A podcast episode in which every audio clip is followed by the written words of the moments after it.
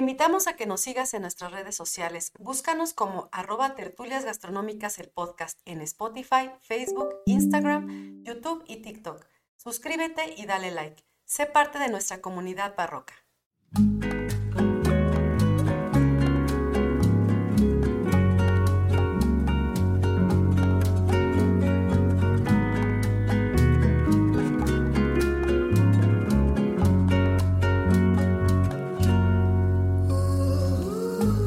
Hola a todos, bienvenidos a Tertulias Gastronómicas, un podcast para hablar de algo que nos gusta mucho, la comida, en torno a su significado, rituales, historia, origen, evolución y uno que otro chisme. Yo soy Viridiana Pantoja. Y yo soy Ingrid Millán. Y, juntas, nos echaremos una tertulia gastronómica. Amiga. Ya casi te equivocas. Es que este no era. no, te puede, en la maleta? no te puede uno dejar una tarea porque no, no, no puede ser, amiga. ¿Cómo que no? Tú me dijiste, empaca el equipo, no el acordeón. Pero Aquí me dijiste acordeón. No, bueno, ya. Tienes en otro lado. No voy a permitir que nada arruine este momento. No. Vean, sumamente felices. Vean, Marrocos, dónde estamos. Digo, a lo mejor no se alcanza a ver muy bien por este, por la luz y todo, pero les teníamos, bueno, les estábamos trabajando una sorpresa desde hace algunos meses y hoy por fin nace, se hace realidad. ¿Dónde estamos, amiga? Ay, pues yo estoy súper contenta, estamos súper contentas como equipo, Sí. porque el día de hoy nos encontramos en pleno corazón del Valle del Mezquital. ¿Qué es el Valle del Mezquita? Ay, donde el, el- el mezquite es el, el integrante principal del ecosistema, ¿no? Que es un árbol que da, este, digamos, origen a muchas cosas. Es un árbol sagrado porque se ocupa del todo, ¿no? Entre ellos la leña, la leña de mezquite para hacer Es- muchas de los Es colecto. ¿no? De muebles, de cocina, porque esa se ocupa para leña. Ajá. Sí, pero en el mezquite también vive, por ejemplo, la tantarria, en época en la que está la tantarria para los queretanos, o el, este, se llaman, ¿cómo se llaman con los otomís? Se me fue su nombre, ahorita me acuerdo, porque siempre les digo así y de Y repente nunca me llega, dices. no, sí digo, ¿cómo que Ah, no? sí, se- bueno, ¿Sale? llega después. Perdone Chahue, usted, ya es, ah, o chahuis. ya es la edad. Después ¿Ya de los, después sí? de los 40 ya empieza a fallar me la llega tatema. como cinco segundos después en el disco reproductor, a memoria RAM. Es la diferencia de Sí, horario. exacto, exacto. Pero bueno, estamos, en pleno Valle del Mezquital. En pleno Valle del Pero, Mezquital, en ¿dónde Hidalgo, estamos? En. Hidalgo. Y estamos en Nopalá de Villagrán. Ujú. Y estamos eh, en una región sumamente mística, mágica, porque es el primer viñedo que se establece en Hidalgo. Así es. Estamos justamente en el refugio, en Viñedos el Refugio. Así, Así es. que les damos la bienvenida a este viñedo. Les aplaudimos, ¿no? Porque su proyecto está padrísimo. Ya nos dieron una vuelta, nos estuvieron platicando. Y bueno, ustedes ya les presentamos un poquito, así como una probadita, Sí. la semana anterior, que es cuando transmitimos justamente en vivo. Y bueno, hoy estamos ya grabando Es para correcto. ustedes el episodio y lo estamos justamente conectando con un tema que nos habían también solicitado vía los comentarios, ¿no? En una de las plataformas de YouTube nos pedían dar continuidad al tema de los aromas, específicamente el vino, y ya lo veníamos justamente trabajando, o sea, como que sí se, se juntaron, ¿no? La- los astros. Aparte, una copa de vino siempre es buen pretexto. O sea, no importa lo demás. Es una Así copa de buen vino, entonces Y no se diga más. Nos invitaron a degustar y dijimos, claro que sí, cómo no. Así que agradecemos el patrocinio. Así es, les agradecemos muchísimo. Por ahí se va a estar a lo mejor escuchando un poquito viciado el, el micrófono porque hace un aire, Sí, bajó Quetzalcoatl a recibirnos también. pero, pero miren, cuando llegamos no estaba así, pero ya bajaron los dioses y dijeron, no, no, no, que qué. Esto tiene que ser místico completo. Así es, y entonces, pero si pudieran, eh, ojalá que se pueda transmitir un poco en video, pero la verdad es que la magia de, de estar escuchando los árboles, este, el viento, Las de estar viendo las vidas que están aquí atrás nuestro, no sé si se alcanza a ver, Las nubes. este, y una buena copa de vino. Además nos agasajaron delicioso. Ya más adelante en el episodio vamos a dar los pormenores del lugar donde Les estamos. presentaremos sus a- redes. al gerente general. Vamos a tener una entrevista con él. Así es. Y este, sépanse que es un lugar padrísimo. Si ustedes tienen oportunidad de hacer turismo doméstico y venirse un fin de semana, vénganse. De Querétaro está, nos hicimos una hora. y eso que mi amiga maneja como señora de las, Sí, de las lomas. tortuga. Exacto. Entonces, y nos hicimos una hora. Todavía alcanzamos un a, así. todavía alcanzamos a parar a comer pastes, entonces, y fue una hora con todo y la comida en los pastes. O sea que rápido llega. Rapidísimo de Querétaro, en la zona Bajío, ni se diga de la Ciudad de México, Ajá. de Hidalgo, del mismo Hidalgo. Así es. Y vale la pena venir, aunque sea de entrada por salida. Este, ya les platicará más este Felipe Magaña, Así que le quiero decir Jesús. Porque se llama Jesús Felipe, pero le gusta más Felipe. Chuy, Entonces, Chuy, Chuy Magaña.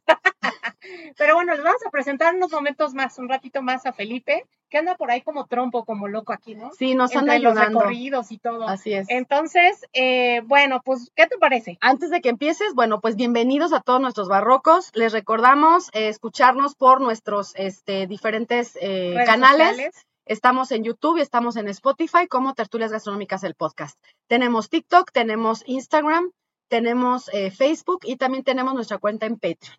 Entonces, pues sin más, vamos a dejar de hablar de nimiedades y ¿de qué vamos a hablar hoy, amiga? Entonces, Pues ya adelanté, ya dije hace ratito, ¿no? no, sí, pero ¿cómo se llama? El día de hoy, nuestro capítulo se llama Los aromas del vino, slash viñedos, el refugio. Ah, súper, excelente, me encanta. Porque va a ser como, un- como si fuéramos en la escuela y hiciéramos un estudio de caso. Ah, no, y Entonces, mejor, ajá, amiga. Claro, Entonces, siempre Nosotros todo ya es nos mejor. dimos a la tarea justamente de estudiar sus vinos y ya les platicamos nuestros hallazgos. Pero, este, mientras vamos a introducir justo el, el, a lo que nos truje A lo que nos truje Chencha, muy bien. ¿no? Y vamos a hablar, primero les voy a platicar, saqué un, un extracto de un libro que me fascina. Hoy no vas a empezar con tus preguntas. No, esas vienen Ay, después. Ay, no, amiga. No, ya yo alcoholizada y con preguntas, olvídate. No, no. no. Pero bueno, disfrutemos la lectura. Muy ¿va? bien. Yo les leo y ustedes escuchan y ya saben que yo me, me si empiezo a hablar en otra lengua, de repente ah, También va a ser como te trabas. Ajá. Hoy va a ser que Otomí, me trabo- ñañú. No, hoy me, tra- hoy me trabo con raíces grecolatinas. ¿no? Ah, chihuahuas. Ok. Entonces, bien, vamos a iniciar. Entonces lleguéme al cíclope y teniendo en la mano una copa de negro vino, le hablé de esta manera. Toma, cíclope, bebe vino, ya que comiste carne humana, a fin de que sepas qué bebida guardaba en nuestro buque. Te lo traía para ofrecer una libación en caso de que te apiadases de mí y me enviaras a mi casa, pero tú te enfureces de intolerable modo. Cruel, ¿Cómo vendrá en lo sucesivo ninguno de los muchos hombres que existen si no te pondría, si no te portas como deberías? Lo siento. Así le dije. Tomó el vino y bebióselo, y gustóle tanto el dulce licor que me pidió más. Dame de buen grado más vino, y hazme saber inmediatamente tu nombre para que te ofrezca un don hospitalario en, en el cual huelgues. Pues bien, a los cíclopes la fértil tierra les produce vino en gruesos racimos, que crecen con la lluvia enviada por Zeus, mas esto se compone de ambrosía y néctar. Así habló y volví a servirle el negro vino. Tres veces se lo presenté y tres veces bebió incautamente. Y cuando los vapores del vino envolvieron la mente del cíclope, díjele con suaves palabras, Cíclope, preguntas cuál es mi nombre ilustre, y voy a decírtelo, pero dame el presente de hospitalidad que me has prometido. Mi nombre es nadie, y nadie me llaman mi madre, mi padre y mis compañeros todos. Así le hablé, y enseguida me respondió con ánimo cruel.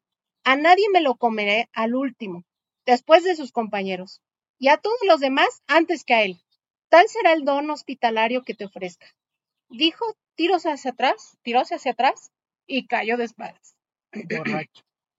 Así echado, dobló la gruesa cerviz y vencióle el sueño.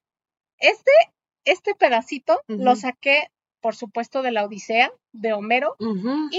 Justamente así comenzamos nuestro capítulo de hoy. ¿Qué te parece este pedacito de la Odisea? Está muy interesante cómo eh, la hospitalidad tiene que ver también con el vino. Así es. Y no solo la hospitalidad. Algo que me encanta de, en relación a la lectura de lo que son eh, literatura clásica es justamente encontrar ingredientes de nuestra cultura alimentaria regados ahí por todos lados y empezar a asociar ciertos rituales o ciertas prácticas o ciertos temas que le daban de valio- valioso a los productos. Claro. Y en este caso, en este pequeño, en esta pequeña lectura, notamos que desde entonces, desde los griegos, después los romanos, ¿no? La calidad del vino ya se ve- ya se medía, porque él, él le dice que aunque en la tierra de los cíclopes existe vino, no es igual que al néctar que está probando que traen en los buques. ¿no? Ajá. Entonces, ya desde ahí nos deja ver que efectivamente había calidades de vino Claro. y que no se tomaba como en cualquier ocasión con cualquier persona, ¿no? Y este, y que era importante dentro de su cultura. No, y a más, a más rango el vino era más refinado y más rico y más bueno. Sí. Y entonces, algo que vamos justamente a platicar hoy es, ¿qué es eso que asociamos con esa calidad del vino? ¿Por qué nosotros hoy distinguimos al vino como unos mejores que otros? Ok. Sí. Y mucho de esto tiene que ver justamente con sus cualidades aromáticas, Mm. cualidades que se van desarrollando desde que el vino está creciendo, ¿no? Desde el territorio en donde está. Hoy vamos a romper muchos paradigmas, ¿no? También. Siempre. Me imagino. Me- Siempre. no, pero hay más porque luego a veces hay este, hay cada snob, por ejemplo, ¿no? Que te dice, "Uy, sí, yo detecto un aroma de no sé qué. no Ah, sé sí, qué". ahorita vamos a y hablar. nada ¿no? tiene que ver. ¿Te acuerdas cuando hicimos las capsulitas de Sí. yo detecto el sabor Ajá. de desde ahí no estamos Sí. mal? Entonces, Ajá. acuérdense, si no han visto nuestro capítulo de el sentido del gusto, Ajá. ¿no? De los cinco, ¿cómo se llama? ¿Cómo le pusimos ese título? Los Los cinco cinco sabores y otros datos interesantes. Ajá. Regreses a escucharlo. Si póngale pausa a este, regrese, y escucha aquel y escuchar luego ahora vuelve. porque justamente hablamos de las diferencias entre sabor al final y aromas. Sí. Y ahí prometimos que iba a haber otro capítulo justamente en donde nos adentrábamos más a las aromas.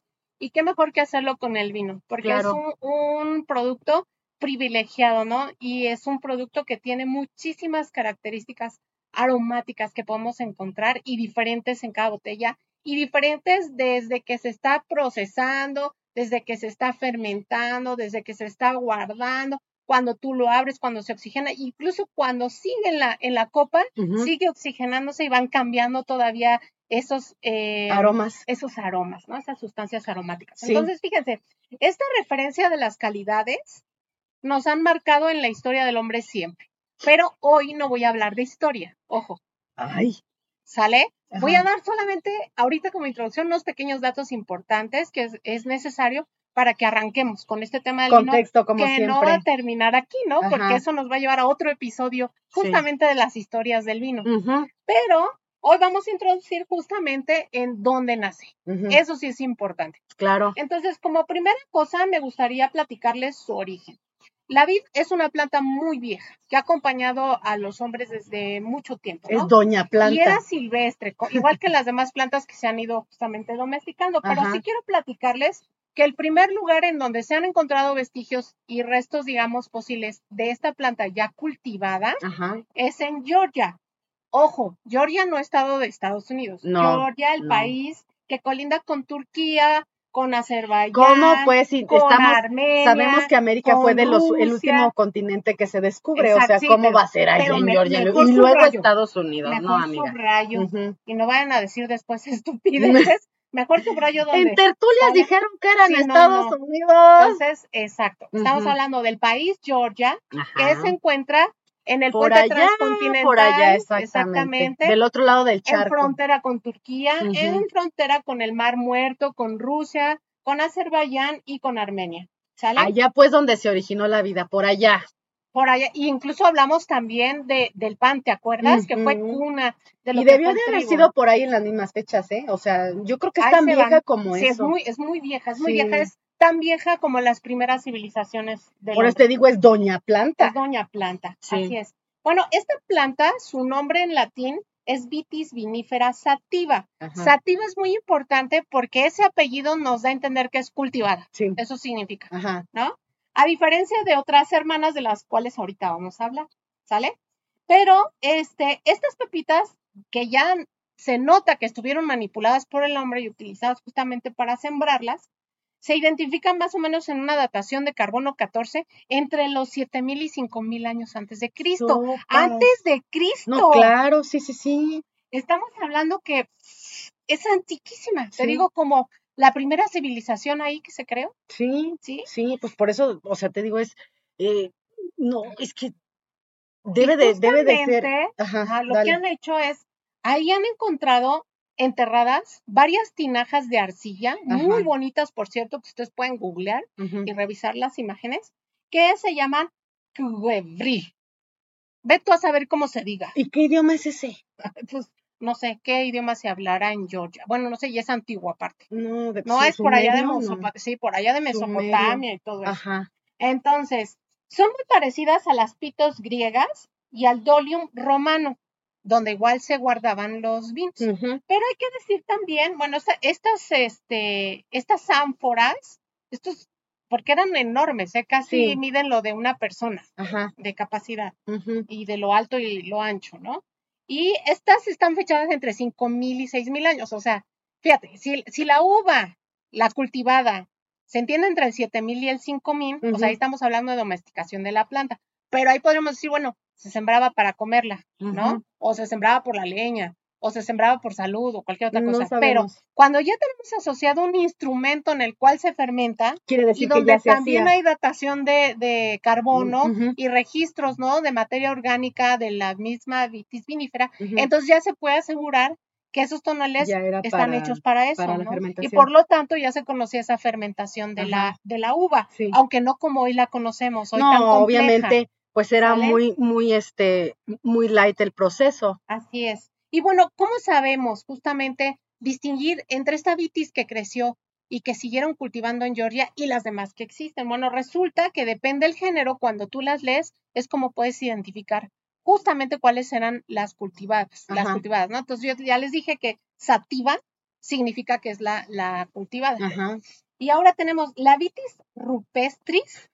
Fíjate, Iba a decir, el apellido. vitis salvajis o salvajos. Pues casi, casi, porque su mismo nombre te dice claro. bien interesante qué sí. significa, ¿no? Y rupestre nos dice que esta crece sobre las piedras. Ujú. Y ahí nos estamos empezando a dar cuenta que, que la, la vid es, es una planta que para muchos es sagrada, pero también es bondadosa, porque no necesita de una tierra muy, muy fértil como las demás plantas para crecer. De hecho, Esa incluso árida, arenosa, que adapta, drene se adapta bastante. mucho. Exactamente, son Pero qué donde chistoso, adaptan, porque hoy por hoy entenderíamos que no, que sí necesita una tierra Hay vides especial. creciendo en el desierto, Ajá. en varias partes del Bueno, mundo. las que se utilizan ahora para hacer el vino, obviamente sí las cuidan mucho y son combinaciones de pero muchas también otras las que se plantas. comen. No, sí, claro, pero las cuidan mucho, o sea, este, otra vez ahí voy yo con mis referencias de películas, ¿no?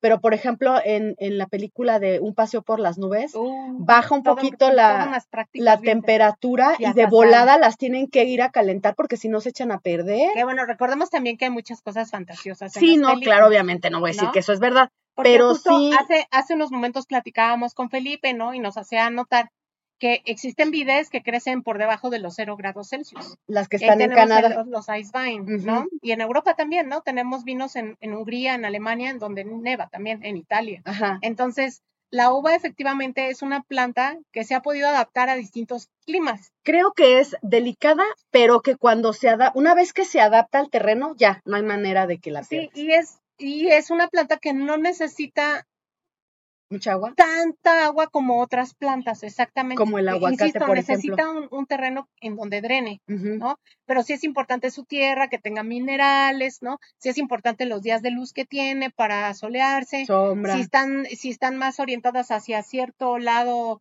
hacia el oeste, hacia el este, hacia el sur, hacia el norte, porque todas esas cosas van a dar distintas cualidades en la uva. Al final de cuentas, en el vino, ¿no? Todo reper- repercute justamente en el vino. Y bueno, tenemos otra, por ejemplo, que se llama la vitis riparia. ujú, La vitis riparia crece al lado de los ríos. ¿sale? Y la otra es la vitis aestivalis, ¿no? Esa se ve, Entonces, oye más fresa. Solo crece, solo crece en verano, ¿no? El fruto lo da en verano. Ajá. Bueno, no es que crezca en verano, el fruto lo, Lo da en verano. ujú, ¿sale? A diferencia de las otras. Ok. Pero ninguna tiene la posibilidad de desarrollar una tercera parte de su fruto en azúcar, como lo hace la cultivada. Mm, ¿eh? Claro. Eso es la que justamente lo hace diferente. Entonces, justamente la lectura que leíamos del cíclope, a eso nos da la asociación, ¿no? Sí, las otras podrán crecer, pero no darán el néctar que traen estos que traemos en nuestras barricas, Sí, claro. en el buque. Entonces, fíjense, contra la, todas las vides silvestres, algunas de las que les acabo de compartir, tú decías, ¿no? Silvestres, sí, ese Ujú. apellido es silvestris. Silvestris, ajá. Con flores, se dan o flores masculinas o flores femeninas. Y eso les impide justamente estarse como polinizando. En cambio, las vides, las vides cultivables poseen ambas flores, son hermafroditas. Y por lo tanto, O sea, logran su salte para allá y para acá. polinización, Se autopolinizan. es correcto, se- ¡Ah! se, se logra su polinización y con eso se vuelven fértiles. Entonces, por eso las asocian a los hombres. Ajá, ¿sale? Sí. Y entonces ahí te va. La cultura egipcia, ya lo hablaremos en otro episodio después, ¿no? Les Ese está bueno también. ¿sale? Este, de ahí vamos a hablar un poquito, pero les adelanto nomás poquito. La cultura egipcia también va a, a valorar la cuestión de la calidad de, del vino. Ujú, Tan es así, son los precursores de la etiqueta. ¿no? No voy a decir nada más, No, ya cállate. porque necesitan ver, eh, Porque te vas. ¿no? O vernos en YouTube. Y bueno, los griegos y los romanos, como yo les platico, agregaron ya otras cosas a diferencia, ¿no? Van, van como cada vez subiendo más la cuestión de técnica Es que cada civilización le mete su y le va cosecha. sumando y se va haciendo cada vez más complejo, ¿no? Y van descubriendo diferentes cosas cada cultura. Entonces, los griegos y los romanos van a empezar a agregarles cosas como resinas de árboles, van a agregarle sal incluso, van Frutos, a ¿no? agregarle especias y eso va a hacer que el vino sepa distinto. Claro. ¿sale? Y vaya agarrando como otros aromas también. Y incluso en el tema de los sabores, pues se va haciendo más dulce, se va, se va quedando más ácido, se va haciendo amargo, ¿no? Va definiendo mucho el tiempo en el que está reposando, en dónde está reposando, qué se le está agregando, en qué momento se puso a hacer la fermentación, cuánto tiempo estuvo macerándose, etcétera, ¿no? Muchas cosas. Pero eso cada cultura lo va a ir justamente descubriendo y sumando en su acervo, ¿sale? Y bueno, para hablar de los aromas del vino y ya empezar ahora sí a iniciar lo que es este, capu- este capítulo, Ajá, este es necesario estudiar, es que así es, así es. es necesario estudiar distintos elementos que conviven en su hechura, ¿sale? Y recordar que para su, cas para su cata existe tres análisis. Antes de poder decir, me gusta o no me gusta, o va conmigo o no va conmigo, o va con esto o no va con esto, se necesita hacer un análisis sensorial en tres niveles. Hablamos de una primera parte a la vista, una segunda parte al olfato, una tercera parte al al gusto. gusto, ¿no? Y ambos dos ahí comparten lo que es el gusto y este el olfato. Entonces, ya desde ahí estamos hablando de, de que el olfato y los aromas son muy importantes y recuerden que el gusto está asociado al olfato. Sí, lo Entonces, platicamos en el episodio. Exacto, por eso les decía, si no lo han escuchado, les recomendamos escuchar primero ese Sí, y regresarse a este para entender algunas cosas de las Es- que vamos a hablar y no nos vamos a regresar. sí. ¿Sale? Entonces, para ello, quiero recomendarles dos libros de Harold McKee.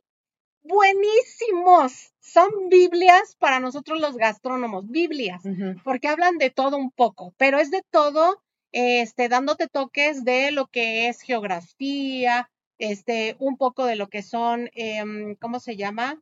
Temas sensoriales, temas de higiene, temas de química en alimentos, de ciencia y tecnología. Son muy buenos libros. Estos libros eh, son dos de cabecera, Aromas del Mundo, que es dedicado completamente a los aromas ujú, y a cómo los clasifica él. Y el otro es el de la cocina y los alimentos. Ambas son Biblias para nosotros. Son libros que debemos tener sí o sí. Que por cierto En- tienes en que tu por cierto tengo, claro, por supuesto. y que muchas de las cosas que voy a decir hoy, pues están obviamente tomadas de estos libros. ¿Sale? También eh, díganos si, si, si quieren que les hagamos un, pues a lo mejor un episodio cortito de la bibliografía básica que se debe de tener en temas de gastronomía, por No ejemplo. acabo, amiga. No, no, no, pero algo poquito, o sea, este, Depende del tema, ¿no? Sí, no, dependiendo del tema o que ustedes nos digan, no, este, pues yo, te- yo quiero saber, por ejemplo, de la historia de la gastronomía en tal parte. Entonces, este, podemos hacerles algún episodio así cortito o Una algunas cápsula. capsulitas para decirles un poquito de cuáles libros pueden, este, disfrutar en cuestión de consulta, cuáles otros pueden leer en cuestión, por ejemplo, de novela, que también es bien También interesante. novela histórica. sí. Exacto, pero díganos si eso, este, les gustaría Ahora, y con mucho gusto lo hacemos. Ahí les va, ¿eh? Recuerden que siempre aquellos que no se han unido a nuestras redes de Facebook y de Instagram, sí les hacemos la invitación, porque todo lo que decimos en estos capítulos y que les compartimos, obviamente tiene una base de fuentes confiables de información. Dice ella. Y bueno, bueno, son libros, son documentales. No es son cierto. Siempre- Perdón, ¿no? siempre les hemos dicho, Son gente con reputación en nuestra área. siempre les hemos dicho desde el inicio que nosotros tratamos de que la información que les damos que tenga un respaldo y una base. Si no hay nada No de eso tratamos de, de, decir de estupideces. porque lo digo yo, Ah, ¿te acuerdas? Así de, no existe hay y punto. No hay punto. No, así No, no, no, son no. las cosas. ¿no? Para debatir no es que yo crea y que esa sea la última palabra, O es que se así. debate con información, Así se es. debate con fuentes, se debate con este desarrollo de, de cognicidad, o sea, con muchas Con cosas. fundamentos. Exacto, no es nada más porque yo digo ya. Exactamente. Entonces, ¿por qué los invito a formar parte de nuestras redes? Porque ahí colgamos las fuentes de consulta. Todo lo que consultamos este, para abrir Sí, ciertos pero hay muchos libros, amiga, que no los puedes encontrar ya este, en PDF o ya no están a la No, venta. pero si van a las ferias de libros de lo antiguo y todo eso, muchas sí las No, pueden también les vamos a pasar nuestro contacto con el señor librero, no lo hemos Sí, subido también se los vamos a pasar. Saludos, señor Ese señor- Morales, El señor librero el señor librero, les consigue los libros así más raros, más el difíciles. señor Humberto Morales. Es correcto. Buenísimo. Y la verdad es que mucha de su, de su biblioteca y de la mía se ha construido gracias al señor librero. Así es, le llamamos el señor librero de cariño. Un saludo para usted, señor. Así es. ¿Sale? Y bueno, entonces ahí van a encontrar justamente la información de las fuentes de consulta, más imágenes y cosas curiosas que hemos encontrado de lo que platicamos justamente aquí. Así ¿Sale? es. Bien, entonces vamos a entrar. Tema número uno para entender el aroma del vino.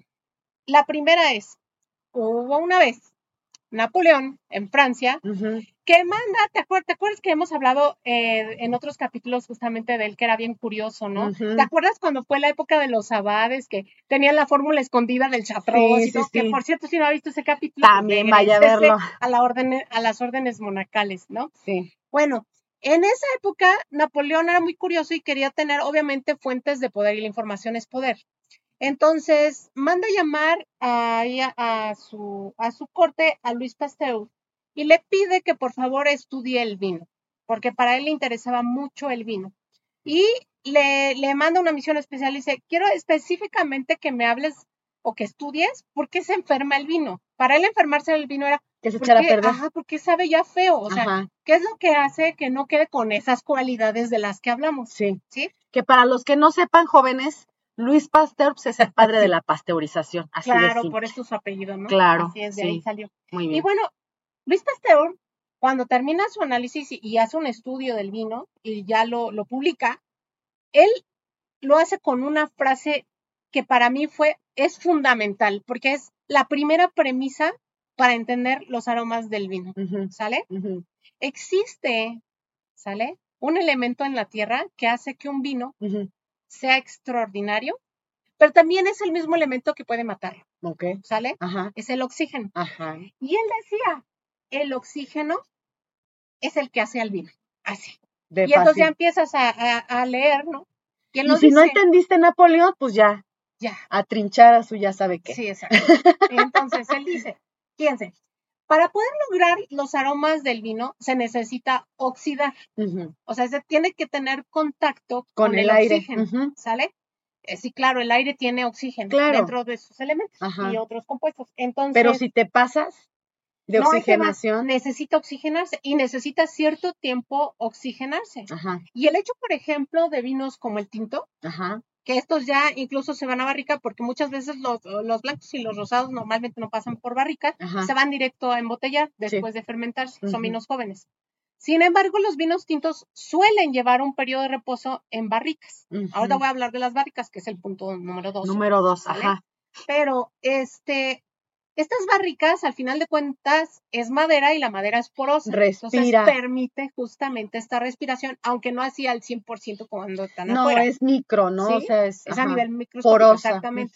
Y entonces ese oxígeno la sigue oxidando y junto con otros materiales que hay dentro y otras sustancias, todavía van haciendo que se desarrollen más materias aromáticas, más moléculas aromáticas. Vamos a hablar ahorita de qué, cómo, cuándo, dónde, ¿Y por qué, ¿no? qué? Exactamente, ¿no? Voy Sí. a tratar de no, no ser muy técnica porque hay mucha cuestión Sí, de amiga. técnica y de química en alimentos aquí, pero voy a ser lo más terrícola posible. Sí. ¿Sí? Ya sabes que nos tienes que hablar como si no supiéramos que, que o sea, que el vino se hace de las uvas dulces del dos- de, de las que te comes en Navidad. Así es, ¿no? Y entonces él dice, pero Si tú te pasas de ese tiempo en el que se está oxigenando ese gran vino, lo que puedes lograr es lo contrario, echarlo a perder. Se va a llegar un momento en que se hace vinagre, ¿no? Se va, va a terminar ya su, su fermentación, digamos, la que necesitaba eh, correctamente, ¿no? Para, para hacerlo madurar bien y desarrollar esas cualidades aromáticas, ¿no? De vista, de textura, porque hablamos de otros sentidos que van asociados, pero ahorita nos toca el, el aroma, ¿no? Y este, y pues lo que vas a encontrar es desarrollar, desarrollar en realidad aromas que no quieres que se desarrollen de un vino ya echado a perder, ¿no? Un Sí, vino que se está haciendo pues más un vinagre o ya peor. Así es. Bien, entonces, algo que va a aprender el hombre es que en ese momento en donde necesita para la, la oxigenación, inventa justamente este envase de vidrio para poderlo embotellar Sí, y pues en ese momento ya no hay tanta oxigenación, digo tanta porque todavía va a meterse un corcho en Sí, donde también permite hasta permitir cierto grado cierta respiración, claro. pero ya no va a ser la misma que en una barrica. Entonces, ese es el primer punto que hay que tomar en consideración, Oxigenación. oxigenación. Tome nota, por favor. Exactamente. Va a haber La examen al final del episodio, Sí. claro que sí. Así el test, se los mandamos, ¿no? Sí. aprobado. Y bueno, como comparte Harold McGee, el alcohol concen- concentrado tiende a fijar aromas, ¿sale? En los alimentos y bebidas, inhibiendo la liberación en el aire. Por lo tanto, nosotros los, los cocineros utilizamos vinos, sobre todo de mesa, para fijar sabores y por eso cocinamos con ellos. Claro. Entonces, si tú logras justamente eh, concentraciones mayores al 1% de, de vino, pero no muy grandes, logras fijar justamente esos aromas dentro de la comida, Ya o me dentro de lo que estás preparando, ¿no? No, no, no. A ver, es que ah, yo, por ejemplo, que no soy chef, a mí me dices concentraciones del 1%. ¿Qué? O sea, tú no vas a echar toda la botella dentro del- de la comida que estás preparando, Ajá. pero si has escuchado el termi- término flambear, Flamear, sí. flambear, Ajá. o bien el hecho de reducir. Sí. tú agregas vino a algo que estás cocinando Y lo en reduces. fuego y lo reduces. Lo que estás haciendo es que el alcohol se vaya, Ajá. pero que las y todos los aromas que trae volátiles Se van a quedar en el se plato. impregnen en Ya el te alimento, entendí. ¿ya? Ya. Ok, sí, Entonces, sí, sí. No queremos concentraciones de alcohol dentro de la comida. Lo que queremos es, Es concentración sabor, de aromas. Pero el alcohol es un conductor. El alcohol logra fijar los aromas. Por lo tanto, por eso lo ocupamos. Ah, ya. Ujú. Sale. Entonces, Muy bien, maestra, ya le entendí. siguiente pregunta, Así como por es. favor. que no entendí ni más paloma. tercer punto es muy importante y hay todo un tratado acerca de ello, ¿no? Y bueno, aquí voy a hacer un paréntesis. Recuerden que para el estudio del vino existen especialistas y especialistas que van desde los terrenos, ¿no? Un enólogo, Sí, hasta el especialista que te lo sirve, sí. Que es el que es sommelier. el sommelier. ¿no? Entonces, imagínense qué tan complejo es el mundo del vino que tiene tantos especialistas a su alrededor. Sí. ¿no? Hoy existen ya maestrías o doctorados enfocados en tecnología, en ciencias y en todo, dedicados justamente al- a los vinos. Hay tesis de ellos, Sí. ¿no? Y lo que falta, porque no se ha descubierto todo. No, y constantemente sigue evolucionando. Es, es un proceso de alquimia hacer vino y es como la cocina. Es en base también a ensayo y error, estar combinando este, diferentes cepas, diferentes eh, temperaturas, diferentes tierras, este, muchas cosas. Muchas cosas. Entonces, eh, igual puede ser hasta que un vino que, que tú sembras, o sea, que tienes la misma este, planta el año pasado y sacas la nueva cosecha el siguiente año, no vas a ver igual. No, por eso hay añadas. Exacto. Por eso le ponen fecha al vino. Ajá. para que tú investigues más y sepas si ese, ese año llovió más, hubo sequía, Y hay qué unas que cantidad de son sol hubo. y hay unas ¿no? que son tan excelentes que esos vinos se vuelven muy caros y son los que luego andamos buscando así en internet, del son tal, ¿no? porque ese año fue excelente. Todo, hagan de cuenta que. Este Tlaloc y todos los dioses Pero este, es se región, combinaron para ¿no? que O todo saliera excelente. por región, porque no puede ser para el mismo año No, lo no, de no, no, no. Francia, lo de México, pues No, cambia, no, no, no, por eso, por eso tenemos añadas diferentes y puede ser en un italiano en el año tal, en tal este Región, salió este, buenísimo, ¿no? Y son los que andas buscando. Y Así los es. tienen hasta guardados y como son de barrica los puedes tener guardados muchos años y tal. Bueno, entonces, El tercer elemento, muy importante, refiere sobre todo a estos aromas que se van a desarrollar en este tipo de vinos, los que van a envejecer en barrica, Sí, ¿sale? La barrica es muy importante para los vinos sí. porque la barrica les va, las va, les va a hacer transformar justamente y desarrollar estos aromas en otros aromas más complejos. Si tú pruebas el jugo de uva cuando se aplasta, cuando se le quita el ollejo, ¿no? Lo pruebas. Cuando ya está fermentando y lo pruebas. Y cuando se va en barrica y cómo va envejeciendo, incluso con el paso del tiempo va sabiendo distinto. Pero lo que nos dicta justamente la norma es que a mayor cantidad de tiempo y a mayor cantidad que va envejeciendo, depende de la uva y de todo esto que ya hablamos, Sí. ¿no? De estas variantes, va mejorando el vino porque se van desarrollando otras sustancias aromáticas que se asocian a ellas y que hacen así, boom, boom, boom, de, de, de aromas dentro de tu. Sí, es como la película de. Ratatouille cuando se mete el queso y la y este y la fresa que, a- que empieza a crear así como colores en su mente. Lo Ah. mismo pasa con el vino. Sí, Cuando son vinos de, de barrica, cuando son vinos que ya tienen este algún tiempo de guarda, son vinos con una, yo hasta diría que con una complejidad de sabores y de aromas que de Aún construirlos es, de, de- sí. de construirlos es difícil porque para captar cada cosa, no. cada tinte, cada aroma es bien difícil. Y ahí sí, la verdad, necesita uno tener paladar para eso. Ahorita al- ratito les Vamos a vamos a platicar, platicar una, anécdota precisamente con estos vinos que tenemos aquí enfrente que este, nos hicieron favor de... Bueno, varias anécdotas, pero una está pero una está ¿no? muy, muy rara, este, y ahí para que vean cómo diferimos, porque el paladar de ella no es igual al mío. No. El mío es de un bebé de tres años y el de ella es de un señor de 45. Ay, Dios. Este, no, sí, No sí hay que decir, no es la verdad. amiga. No, no, no por nuestra edad, sino por cómo Sí, lo no tienes, por nuestra edad, ¿eh? como lo tienes amaestrado. Ok, sonó Sí. muy feo eso, pero está bien. Es la forma vulgar de decir que lo tienes educado, pues para que me Sí, ya entiendas. no digas nada, amiga. Eso sonó al bur.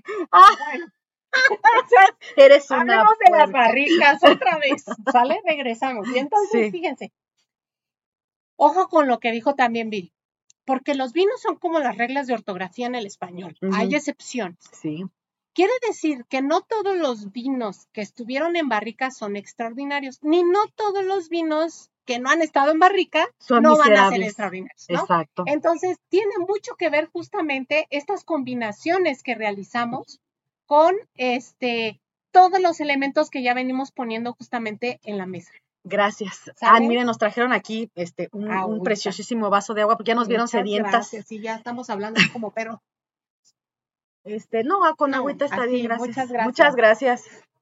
Y bueno, entonces, fíjense. Entonces, hablando de estos vinos que reposan en barricas, la barrica oficial o la barrica, digamos, así como existe el idioma oficial del planeta, ¿no?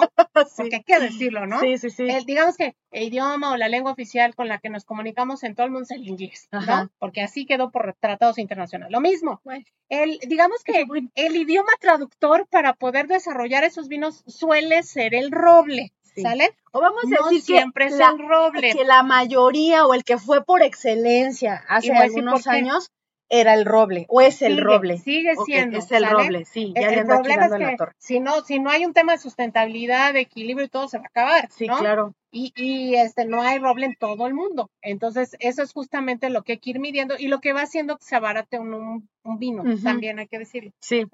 Entonces, fíjense, aquí traigo datos. Ah, que yo estaba así feliz, ¿no? Datos Es- que a nadie le sí, importan. datos que a nadie le importan de gastronomía y ahí les va, ¿no? Porque hasta me emociono. Fíjense, el roble es el más utilizado en el mundo para el reposo justamente del vino y también de productos destilados, Sí, como el whisky. pero hay de robles a robles. Y se Hasta- supone que hasta el de mayor robles calidad este- es el de Francia, Ajá. pero también hay roble de Estados Unidos. Hasta en robles hay niveles, ¿no? Sí, claro, claro. El francés así de, quítate roble estadounidense. Hay, hay este, lugares en donde con cedro también se ocupa para reposar los vinos. Y hay lugares que se ocupa hasta en el continente americano, por supuesto, Canadá, Estados Unidos, secuoyas. Secuoya. Estos árboles hermosísimos, Grandísimos, enormes. Hasta sí. con eso se pueden hacer. Tan importante barricas. es que hay un estado que se llama Sequoia en Estados Unidos. ¿Estado? Municipio, Mm, perdón, municipio, dije, discúlpame. ¿Ese qué siglo fue? Porque yo no lo estudié así. Es Ahora municipio. sí me hiciste Secuoya. sentir vieja. ¿Por qué? Porque dije, ese estado yo no lo conozco. Ay, amiga, es que no sabes, es el nuevo orden mundial. Dios. Ay, ¿qué siglo Es, es municipio, perdónenme, Bueno, sí, Secuoya. Entonces, esos son ejemplos de algunas maderas. Pero ahí les va. Vamos a hablar ahora del roble. Y les voy a decir todo lo que va asociado al roble. Para empezar, para poder fabricar tú una barrica y que esa madera sea maleable y la puedas justamente como darle forma de barril, tú necesitas aplicar calor en la madera y bueno, cortarla de cierta manera, ¿ok? Cuando tú aplicas calor a la madera, la vas, digamos, a estresar. Y el árbol, este árbol del roble y estos árboles que les platico, pero especialmente el del roble, tiene mecanismos de defensa cuando está vivo. ¿sale? Normalmente toda la materia que está al centro protege a la viva que está afuera. ¿Y qué es lo que hace? Cuando siente insectos que son dañinos, por ejemplo, o fauna nociva, empiezan a expeler cierto tipo de, de sustancias que cambian la química y entre esos, por ejemplo, huelen. ¿no? Empieza a oler algo y eso hace que los insectos corran Ujú. y di- sálvate tú. Sí, así. Sí, como una especie de insecticida, ¿no? Entonces, lo que hace que el árbol tú ya lo talaste y vas a empezar el proceso de formar barricas, el hecho de estresarlo con calor va a hacer que el árbol transforme también materias aromáticas que se quedaron guardadas y que con el calor van a empezarse a combinar y a crear nuevas. Es que es- la madera es porosa Sí. y entonces en su- es como si tú te pellizcaras un barro de la nariz. O sea, la madera está, está, la tienes ahí y todavía entre sus, oh, perdón No por mis analogías. Bueno, pero es para que se entienda más Está fácil, bien, ¿no? el barro en la nariz. Ajá. No, no, las espinillas si tú peor. quieres. Sí, Sí. pudo haber sido peor. Qué pude bueno. haber dicho, Sí, ya pude no haber dicho, perdón, otra parte del cuerpo. Entonces, este, es como, este, porque aparte con el calor, recordemos que los cuerpos, ¿qué les pasa? ¿Qué? Cuando tú aplicas calor a los cuerpos, ¿qué pasa? Sudas. Se expanden. Sí, también. en la Entonces. Vamos a decir que se abren como estos Los pequeños poros poros de la madera y expide esto que estás mencionando tú. Así es, entonces pasa lo mismo con la madera, pero al aplicar calor y depende qué grado de calor, qué grado Celsius o Fahrenheit, Ajá. y qué tanto acercas la mecha y la regresas, porque ahí les vaya, y de barricas a barricas, ¿no? Para los productos destilados suelen chamuscarlas más, Sí, para los que son fermentados no tanto. para Y- que les dé sabor ahumado. Sí, exacta, y hay unos sabores más fuertes, pero también al momento de tú ocupar más cantidad de calor, desarrollas otros, otros eh, elementos aromáticos Sí. distintos a que si ocupas en la misma madera menos temperatura. Sí, Eso es lo que hace extraordinario ya este mundo del vino y Sí. tan complejo en cuestión de su estudio. Y entonces ahí les va. Miren, por ejemplo, si tú aplicas en esas barricas entre 280 y 320 grados Celsius en su momento de, de que la estás formando en la barrica, se forman furanos, voy a decir nombres químicos, ¿eh? solo a los químicos les va a importar esto, pero quiero que escuchen la segunda parte que es esos químicos, ¿a qué aroma se asocian? Y entonces cuando vamos a decir, ah, Uh, Ajá. Datos que a nadie le importan. que a nadie le importan. Sale Venga. entre 280 y 320 grados Celsius. Los furanos que se empiezan a, a mezclar y a producir con ese calor nos dan tonos dulces a pan, a flores. ¿Sale? Las lactonas nos recuerdan al coco y al melocotón. Bueno, a ti quién sabe porque ya te No. estás viendo. Es que así de, nos recuerda al coco. Uh, Qué me fui, me fui, amiga, lo siento, ando de simple. Bueno, el acetaldehído nos Ujú. recuerda a la manzana verde, por ejemplo. Entonces, fíjense, cuando nosotros bebemos un vino y empezamos a, apreciar esas cualidades aromáticas, es, ay, Así tan aroma me seguido. recuerda a la manzana verde. Sí, obviamente vamos a decir, es acetaldehído, a lo mejor un químico sí, ¿no? Pero Pues los terrestres no.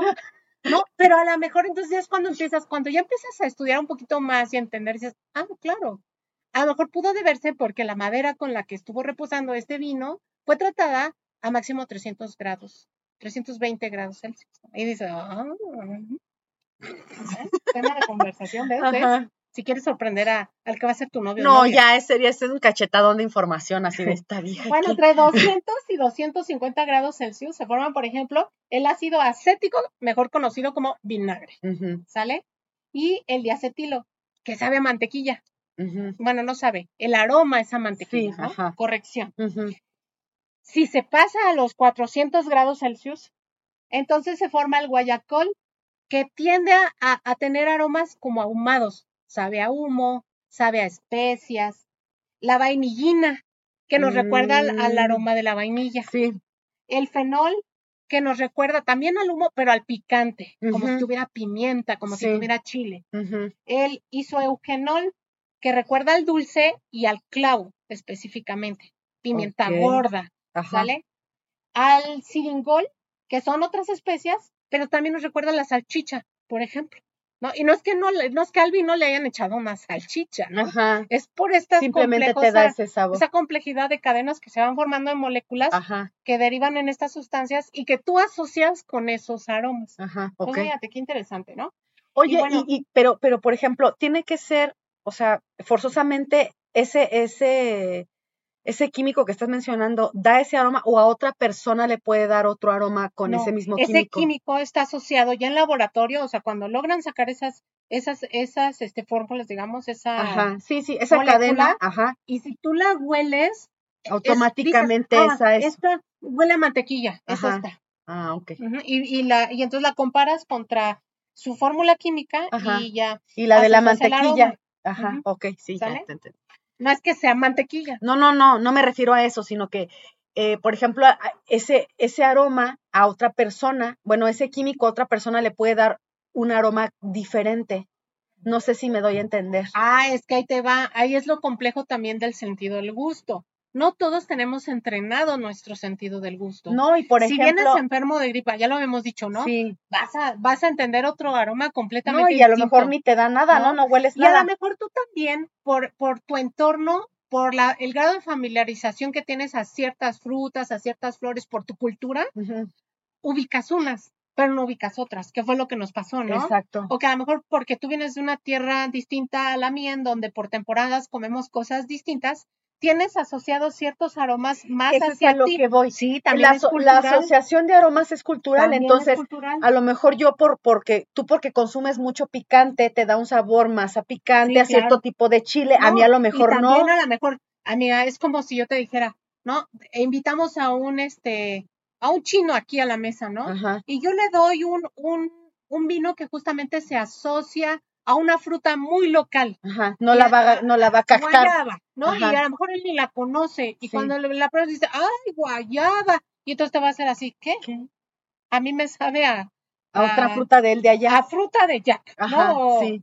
o al durian, Ajá. que, Que, nosotros tampoco acá están, la asociamos tanto, ¿no? no. Entonces, más bien la molécula que se asocia a muchos tipos de frutas, porque muchos, de fru- muchos tipos de frutas la contienen, Sí. por eso se asocia, Ajá. ¿sale? Ok, dale. ¿Sí quedó? ¿Resuelta no, la sí, duda? sí, sí, sí. Súper. Entonces, un barril nuevo extracta sustancias que proveen de color, de aroma y de taninos, que es esto que nosotros sentimos astringente al momento de beber un vino y que tienen los vinos tintos. Sí, los blancos no lo los tienen. blancos no lo tienen y muy poquitos los. Y los eso lo da, y eso lo da la, la piel de la uva tinta. El orujo, todo el sombrero que queda donde se está macerando. Como pasa más tiempo con los tintos y de ahí su color, Ahí les va. El, el eso. sombrero, hagan de cuenta que este es, que, que esto es el este, el El recipiente donde se mete todo, las uvas ya prensadas, ¿no? Aquí se mete. Y entonces, por proceso de este, por gravedad, ajá, queda flotando Arriba lo que le llaman un sombrero. va a quedar lo que le llaman un sombrero, que son las pieles de la uva Residuos. y la este eh, pepitas, todo pedazos el de desmadre aquí queda arriba. Y abajo va quedando lo que es el jugo, el mosto, pues el que le llaman, ya. Exactamente, y ahí es donde se va a estar trabajando. Y entonces eso de arriba el sombrero también le va a dar colores, le va a dar colores y sabores también al cal- los caldos, decía este mi maestro, los caldos este aromáticos que se llaman vino, ¿no? Ándale. Ajá. Y entonces, fíjate, este barril nuevo asocia sus aromas al roble, al clavo, a la vainilla y al azúcar, Sí. ¿sale? Entonces, lo que hacen los enólogos ya en el trabajo dentro de lo que son los sitios donde está justamente reposando es jugar con temperaturas, con tiempos, con vamos a meterlo en una barrica joven, nueva O o, ya vieja. o vieja o las dos, Ajá. lo voy a meter Mita y eh, mita. ajá, mitad y mitad, o tanto tiempo en una y tanto tiempo en otra, y después de varias pasadas ya se convierte en una de mediano uso o vieja, pero todas van a ir desarrollando diferentes tipos Es de como un aroma. laboratorio. Ándale, es Así es, padrísimo, bien padrísimo, padre, es todo sí, un mundo, ¿no? Sí, sí, sí. Padrísimo. Y por eso es tan bonita esa carrera también, Sí, la claro. de enología. Entonces, las barricas son muy caras, ¿sí? Ya les estoy diciendo que lleva una madera especial. Necesita artesanos especiales que conozcan el oficio.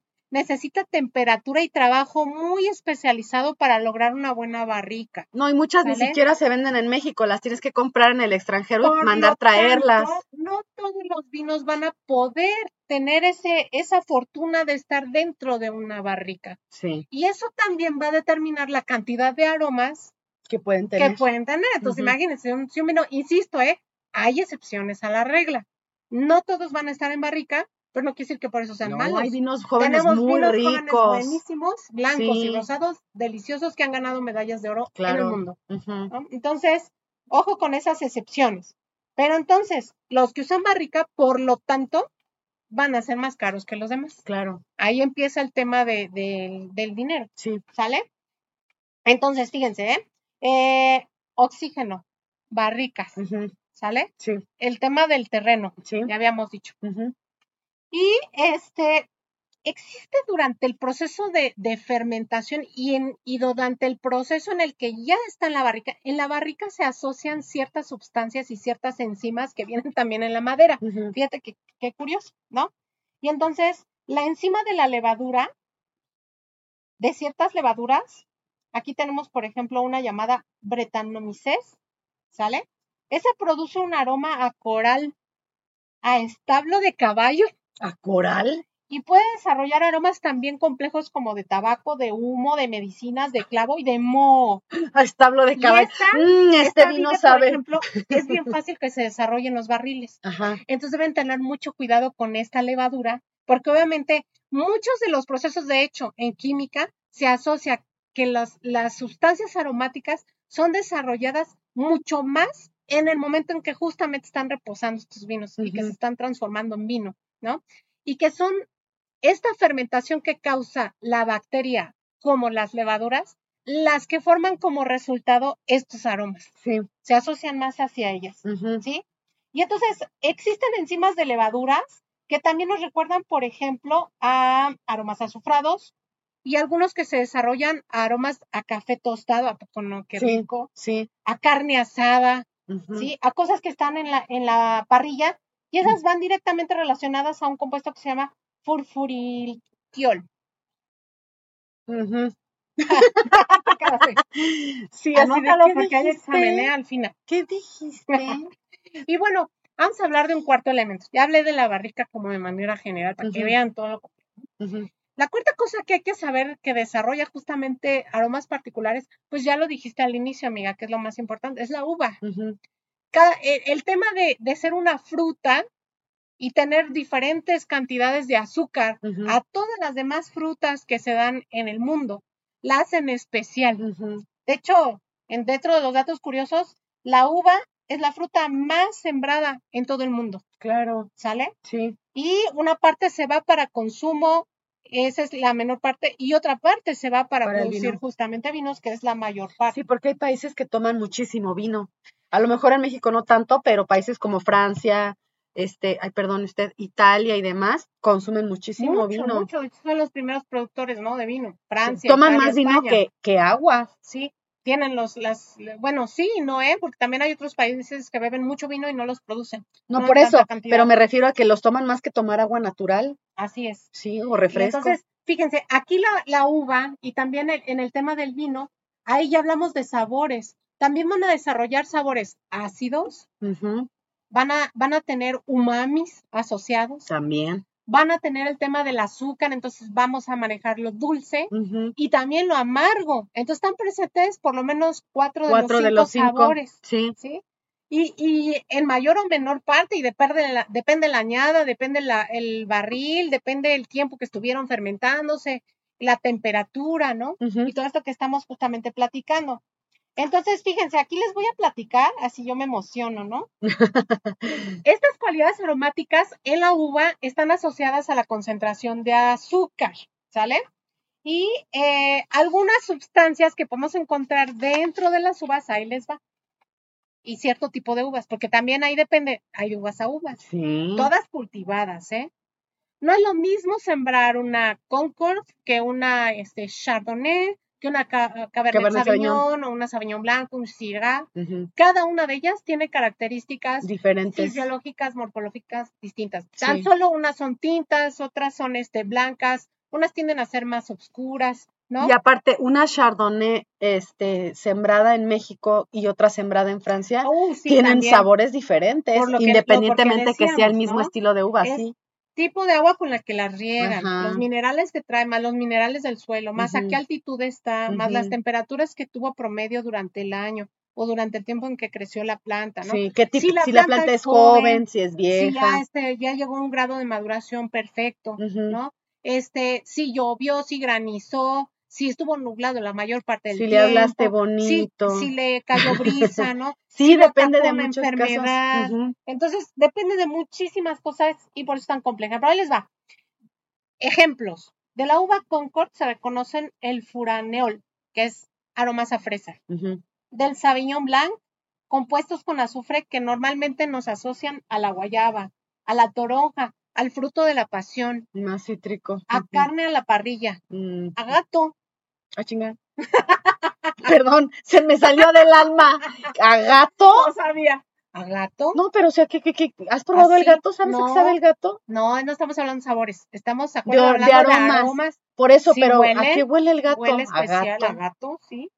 Y bueno, es también como cuando un perro se moja, que decimos huele a perro mojado, Ah, ¿no? sí. Ajá, igual los gatos tienen su aroma, igual el caballo, por eso decimos huele a establo, huele a cerdo, No, no, huele pero a una cosa es establo y otra cosa es caballo. Son, Sí, sí, sí. son dos aromas Son distintos. dos distintos. Ok. Bueno, eh, la Riesling, la Moscatel está asociada a los terpenos, que nos dan frutos cítricos, el Pinot Noir, el Cabernet Sauvignon, a las yononas, que huelen a violetas, ¿sale? El Moscatel, al Linalol, que más o menos está asociado a la sidra, a la lavanda. Y así tenemos varias, la Riesling, al Nerol, que huele a rosas o a sidra también.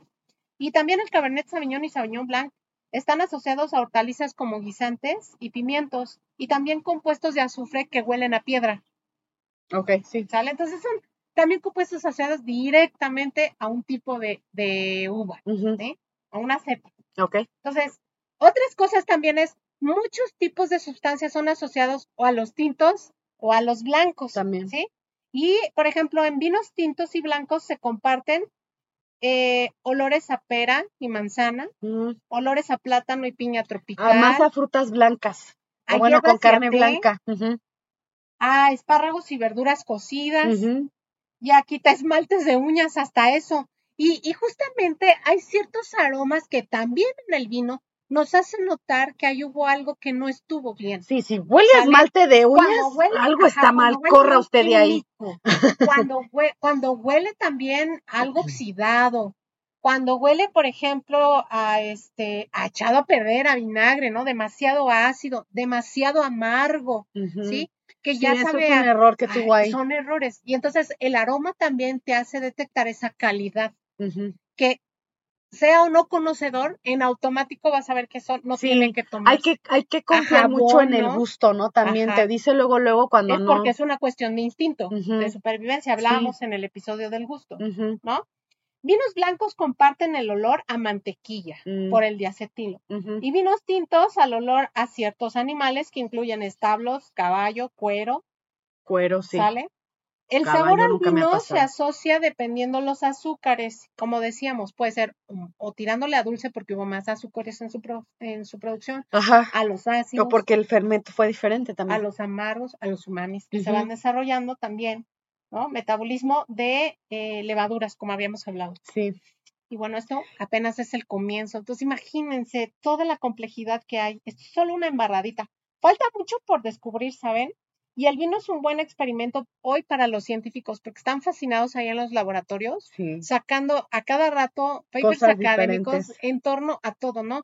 Al tema de qué sustancias este, tienen, cuáles son antioxidantes, eh, cuáles son aromáticas, qué tipo de microorganismos están viviendo en él, cómo se oxigena, Ujú. por qué funcionan ciertas maderas y no otras, por qué no hecho, regresar a la arcilla o el Tiene barro. este poderes eh, curativos o Así contra, es. contra el cáncer y otras cosas ya más. se escupan, se, se- Se escupan. No, pues usan. sí. incluso en el tema de la cosmetología y en la Ah, estética. claro, de hecho yo ahí sí, Ah, este, a ver, habla, habla, ahí les va. Eh, eh, dentro de las cáscaras de la vid, este, se dice que tiene, em, que te ayuda a regenerar el tema de este, las arrugas, ¿no? Entonces hay muchas cremas, por ejemplo, que tienen extracto de uva. Este, hay también eh, aceites para, este, para regenerar, les digo, tienen antioxidantes, tienen un poder como de, antioxida- de Exacto, que antioxidantes. eso ayuda justamente a no envejecer. Exactamente, Entonces, fíjense, oxidación, exacto. antioxidación. Ajá. Y lo mismo, estamos sí, hablando del oxígeno, mismito, sí, ¿no? sí, que le hace la uva, lo, lo nos hace a nosotros. Nos ayuda porque sobrevivimos el oxígeno, Ajá. pero a mayor cantidad de oxígeno con el paso del tiempo también te va matando. Sí. ¿no? Nosotros somos como Vamos pasitas en oxidación. Así Para allá vamos, pues es uno chiquito y arrugado porque te oxidaste. Sí, pero a mayor maduración somos mejores amigos. Más dulces. No sé si más dulces, pero Bueno, las, las pasas, que son la oxidación de la uva, son más dulces, ¿no? Bueno, sí. Y bueno, ¿qué vamos a hacer el día de hoy? Porque aquí justamente terminamos con esta parte de la asociación de los aromas. Y es, insisto, solo una embarradita, porque esto es todo un mundo. Podríamos también tardarnos muchos capítulos asociados a estos temas, pero es bien interesante. Y lo que vamos a hacer hoy es justamente platicarles cuál fue o cuáles fueron nuestros hallazgos con los tres vinos que nos justamente nos presentaron y que nosotras hicimos degustaciones, hicimos maridajes y fuimos descubriendo. Muy importante decir siempre, siempre que en el tema de los vinos, el tema de degustación y de decir qué tanto nos gusta es algo muy personal, por lo que decíamos algo, algo anterior, ¿sale? Lo que a mí me gusta no quiere decir que a ella le guste, ni que a los demás les guste. El gusto está asociado con las costumbres, con los usos, con tu entorno, con qué tan desarrollado tienes el sentido del gusto, ¿sí? Con toda la cantidad de ingredientes que conozcas ya este, en memoria gustativa. No, y, lo que te- y- a lo que tengas más inclinación, o sea, por ejemplo, Claro, porque no a mí me puede gusta gustar mucho el dulce y a ella Ajá, no. Exacto. Entonces, el vino para cada una de las dos va a tener un sabor y un gusto distinto. Y también en eso va a decir, a mí me late más este y yo no, a mí ese para nada. ¿Por qué? Porque nos vamos por sabores distintos, Esa olores una, esa es distintos. la primera premisa, ¿no? Sí, Y la segunda es que para todo platillo existe un vino, por lo menos, o varios, con los cuales se puede justamente asociar y casar. Porque el tema de maridaje, que viene de mariage, ¿no? Que significa casar, quiere decir que vas a lograr un O marriage en equilibrio. inglés, ajá. que hay un equilibrio entre los sabores que se van a desarrollar y entre los aromas que se van a desarrollar. Yo, yo diría más que equilibrio, un complemento. Sí, un complemento, por supuesto. ¿No? Y entonces, eso quiere decir que ni uno ni otro se va a matar, No, se van al a contrario. complementar. Contrario Uno- al matrimonio. Qué mala eres. No es cierto, Cris. Era no es broma. cierto, amor, es broma.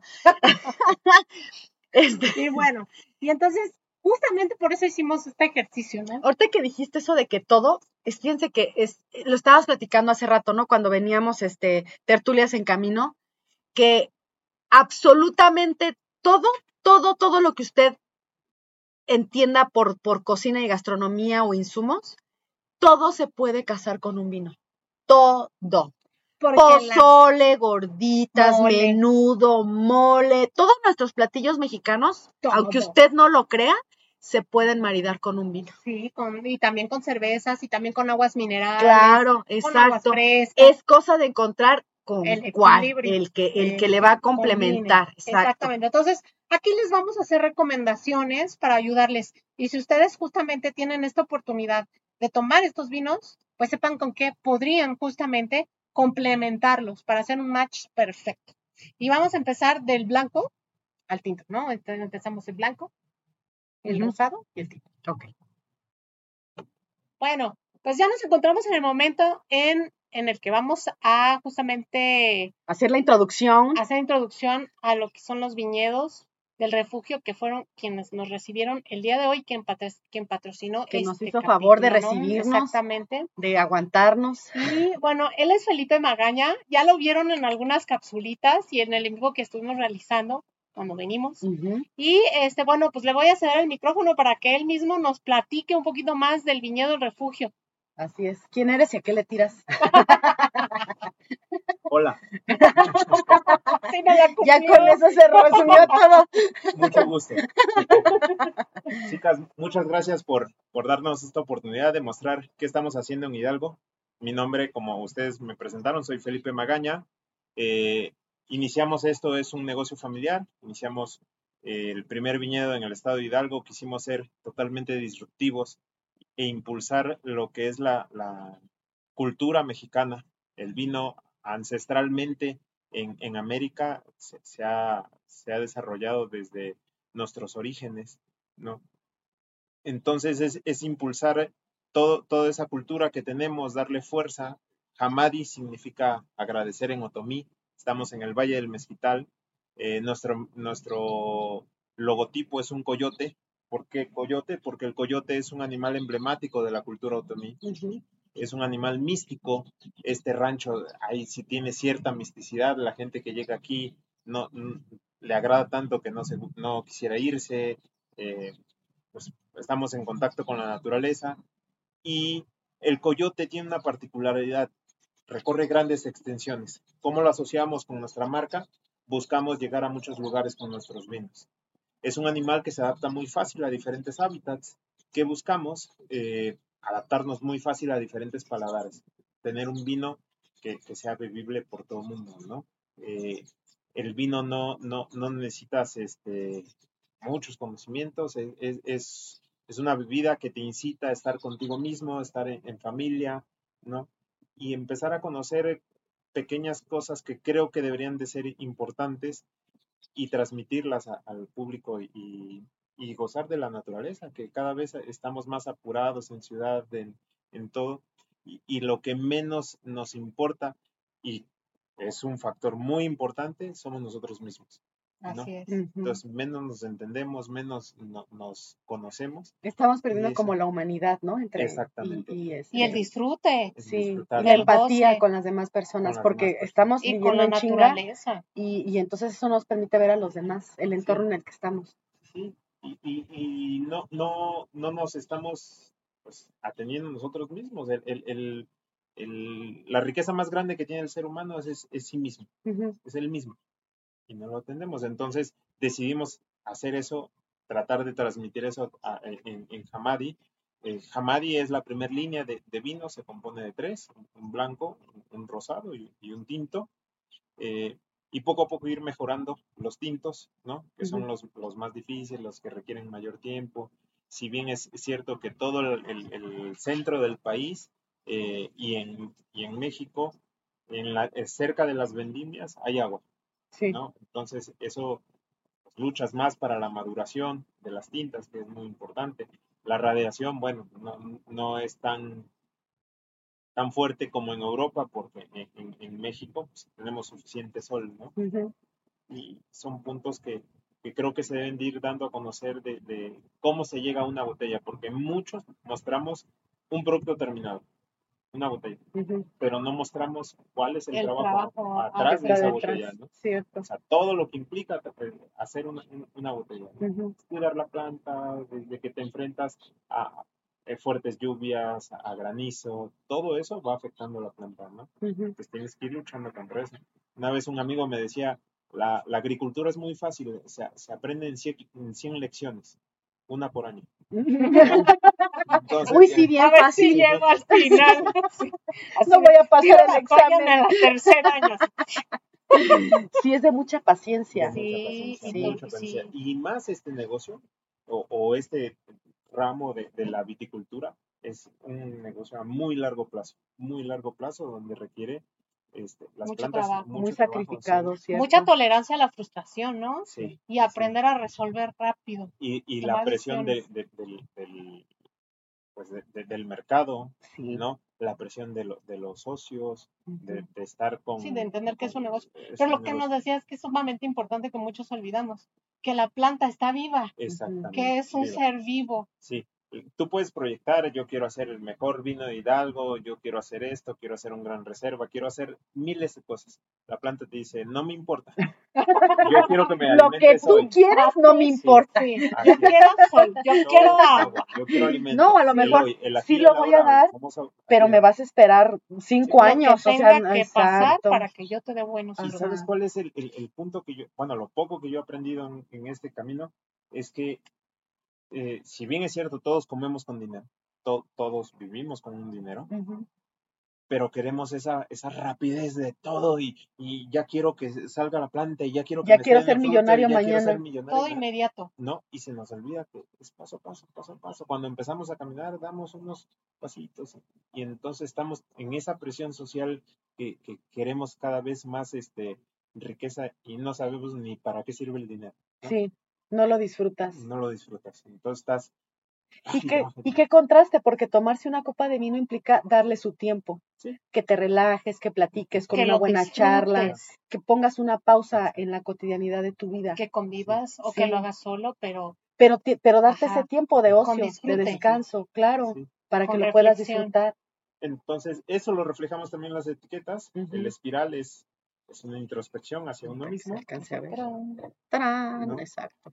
Y es, es, es lo más difícil que tenemos como, como seres humanos. No, no queremos hacer nada complejo, algo muy simple. Yo creo que las cosas son, las cosas más simples son las más difíciles de hacer, Sí. ¿no? Decías hace rato, ¿no? Que estábamos platicando que el espiral significaba la introspección del ser Sí, humano. sí, Y platicábamos que, uy, ya es bien raro que alguien haga ese proceso. Sí. Porque, Sí, dicen qué es eso. Sí, para empezar, ¿no? ¿Qué, es- No. qué es introspección? Este, pero es que es bien complicado porque es como ponerte en un espejo y, Y tienes que identificar. quién eres, qué quieres, Exacto, hacia dónde vas, qué exactamente. estás haciendo para llegar a eso. Ajá. Y Sí. pues mucha gente no, no, no lo hace, ¿no? Y, y es como dice este Felipe, no, te vas a trabajar, pero le pierdes el sentido a lo que estás haciendo, nomás lo haces como de forma robótica, exacto. Qué padre, qué interesante. Guau. Pues entonces, cuéntanos de los horarios. Los horarios, bueno, ya estamos abiertos al público a recibirlos de, martes a, domingo en horario de 11 a 16 horas y eh, hacemos el recorrido en, el- viñedo, explicamos brevemente cómo trabajamos nosotros la vinificación. Tenemos dos enólogos que son argentinos, Agustín Astegiano y Fabricio Hernández, son los, los maestros que hacen esto, estos vinos o que están empezando a hacer estos vinos, ¿no? Y la idea es de que esto sea 100% familiar, que puedas venir con tu familia, di- disfrutar del recorrido, de la naturaleza, de una copa de vino y convivir, convivir con tu familia. ¿no? Y decías que previa cita, ¿no? Sí, Correcto. previa cita, ¿por qué? Porque todas nuestras nuestros recorridos catas son personalizados, ¿no? Eh, tratamos de, de- de atender de una manera especial a, a los clientes que se sientan satisfechos y que se vayan contentos, ¿no? ¿Y dónde pueden, por ejemplo, sacar esa cita? ¿Dónde los encuentran? Ah, ok. Todas nuestras redes sociales es en, en Facebook, Instagram, Vine- Vinedo el Refugio, porque no se permite la tilde de la ñ, es Ajá. Vinedo el Refugio. Y ahí vía, este, tenemos los, los botones de WhatsApp, y vía WhatsApp Business, nos pueden contactar, hacen el registro y sin ningún problema lo- los empezamos Hay un mínimo de personas, por ejemplo, o sea, si yo quiero venir, no sé, un miércoles, tengo que juntar un mínimo de No, personas. nada, o sea, podemos venir dos. dos personas o Hasta- una persona hasta Ok. 50 Ah, súper. Y decías también que están abiertos a eventos. eventos, sí, claro. Eh, si te quieres este, suicidar, ¿no es cierto? ¡Ay, Si te quieres casar, ¡Ay, Dios! Con una buena copa de vino primero. Que no se diga. No. Si te quieres este, casar, si quieres pedir la mano, si No, pero sui- celebrar un- sí es suicidio, Claro, claro. ya- Qué ya buena analogía, bien. sí. eh, si quieres este, festejar tu cumpleaños, un bautizo, el cualquier evento que quieras hacer, Ajá. estamos abiertos a... ¿Hasta a cuántas personas pueden venir? No sé, 100, 200, 300 personas lo podemos trabajar sin ningún problema. ¿Y tienen Tenemos ustedes su propio mobiliario o este? No, pero pueden- le damos las opciones al, a- al Ah, cliente, cómo, cómo armamos. Primero necesitamos conocer cuáles son sus necesidades Ajá, y en base a eso vamos armando eh, tres, tres, tres propuestas, ok. ¿no? Que incluya todo. Él, él puede decir, yo solo quiero comida, yo solo quiero vino y yo me encargo de, todo de todo el mobiliario. Ajá, O, ¿sabes qué? Yo no quiero preocuparme de nada, atiéndeme. Ajá. Perfecto, no te preocupes. Te damos tres opciones. ¿No te agrada? Te volvemos a, te volvemos a repetir tres opciones. ¿Por qué tres opciones? Si yo te doy una, vas a tener con duda. Ajá. Si te doy dos, vas a quedar indeciso, Ajá. ¿no? ¿Y cuál es, cuál es la mejor? Pero con tres, Ya. siempre vas a elegir una. Está comprobado psicológicamente eso. ¿no? Oh, ya ves, Entonces, amiga, se siempre de a tres. Ay, ay, mire, tú bien anotando ya todo aquí, ¿eh? los consejos que nos dan. Bien. Este, redes sociales. Es Instagram, Viñe- Viñedo el Refugio, este, igual en Facebook. también. Y nuestra Y página página, es, oficial. página es www.viñedoelrefugio.mx. Ah, Bien, súper. pues. Muy bien. Y nosotros vamos a compartir también eh, lo que son sus redes sociales desde nuestras redes, propias redes sociales para que también tengan como acceso, ¿no? No, y les vamos a compartir la ubicación para que sepan todo. dónde estamos. Les repetimos que estamos de, de Querétaro, que es nuestro, donde nosotros nos estamos ubicadas, hacemos una horita. Está súper cerquita para venirse un fin de semana. Este, y desde Hidalgo, que serán? Desde Desde Pachuca. Pachuca, Perdón, desde estamos Pachuca. como dos horas, dos horas y media. Mm, Tenemos do- dos puntos que, que puedes recorrer. Ajá. Puedes agarrar el arco norte, Sí. ir a la México Querétaro, dirección Querétaro, Ajá, y pasando la caseta Palmillas como un kilómetro y medio, hay una entrada que dice Pachuca. ajá. Ahí te accesas. ajá. O te puedes venir puebleando como, como se Mucha dice, gente lo hace. y te vienes por Actopan, Ixmiquilpan, Ay, llegas a. Huichapan. y te- Ixmiquil. Sí, e- ese es el que decías. Ajá. Perdón, chiste Entonces- local. Entonces puedes llegar de esos dos puntos. ¿no? Muy bien, excelente. Y de Ciudad de México puedes venirte directo México-Querétaro. Sí, Y también es poquito, la verdad, de fin de semana sí queda Sí. súper bien. Sí, por ejemplo, de la caseta a aquí al, al viñedo, es hora y cuarto, hora 20 minutos, ¿no? El, el gran problema de la Ciudad de México es salir de la ciudad. Exactamente. Tráfico. No, y está bien agradable la carretera, la verdad. Sí. Tranquila. Y bonita, está bonita la carretera, no está bachuda ni nada. Sí, no, todo Ujú. súper bien. Sí, así es. Pues bueno, vamos a introducirnos en el tema entonces. Entonces, fíjense, vamos a platicar los hallazgos y entonces ya con cada uno de los vinos ya nos irá platicando. Felipe, ¿qué piensa? ¿No? Sí. Entonces, habíamos introducido que nosotros no vamos a hablar de si un vino es bueno o es malo, porque eso es una cuestión de gustos muy personal, Así es. ¿sale? Lo que a ella le puede gustar, a mí Ay, no puede no. gustarme, a lo mejor a ti sí, ¿no? Y entre culturas también es algo muy distinto, porque Sí. es algo con lo que vamos asociando mientras crecemos, nuestras propias culturas, nuestra propia educación y nuestra propia formación de al sentido del gusto. Entonces, pero ¿qué si encontramos así como match, ¿no? Que nos dos fascinó hacer como ejercicio justamente. Ujú. Vamos a iniciar con, con el vino blanco, que es este de aquí. A ver, que nos platique este el vino blanco de qué. Sí, el vino blanco son dos variedades, una francesa que es el Colombar, Ajá. muy poca, muy poca conocida. En Sí. México solo hay dos vinícolas que tienen Colombar, una está en Ensenada y otra somos nosotros. Y el Verdejo es un icono español, es entonces, más conocido. hicieron un, un buen match esas, esas dos uvas y tenemos un vino muy frutal, muy fresco, ¿no? con una acidez particular, pero no es una acidez que molesta. Yo solo quiero agregar algo de lo que están diciendo ustedes de hay vinos que me pueden gustar a mí, a ustedes no, viceversa. Sí hay que reconocer cuando un vino está bien hecho. Sí. Ah, claro, ¿No? Claro. Ya lo dijimos un poquito Sí. antes también. Sí, o sea, eso es independiente. eh, O tú puedes decir, claro, es un buen vino, pero los aromas o los sabores que a mí me dan no son tanto de mi gusto. ¿no? Porque a lo mejor yo le tiro más a lo dulce Exacto. y a lo mejor ella no. Pero de que, de que sea un buen vino, eso no, O no al lo revés, decir. ¿no? Asociar que aromas no deben estar involucrados con un Exacto. vino. Exacto, ¿no? ajá, Sí, sí. Por una sí. contaminación que haya eh, habido, sí, ¿no? o en- una en la oxidación. misma vinícola, demasiado. Exacto. O el punto más importante o más medular en, en- en un vino es el embotellado. Ajá, ¿sí? Lo menos que toque el oxígeno al vino no hace su función, que es oxidar, que es avinagrar, ¿no? Entonces, es- ese es un punto muy medular para, para un buen vino. Puedes hacer una excelente viticultura, una excelente enología, pero si está en constante contacto con el oxígeno a la hora de estar embotellando, corres Lo muchos riesgos. ¿no? sí. Aparte también nos platicabas hace rato, eh, específicamente este vino que eh, tenemos aquí, el blanco, ¿a qué temperatura lo debo de tomar? Ah, ok. El, el vino blanco y rosado siempre se va a, a tomar promedio entre 6 y 7 grados, ¿no?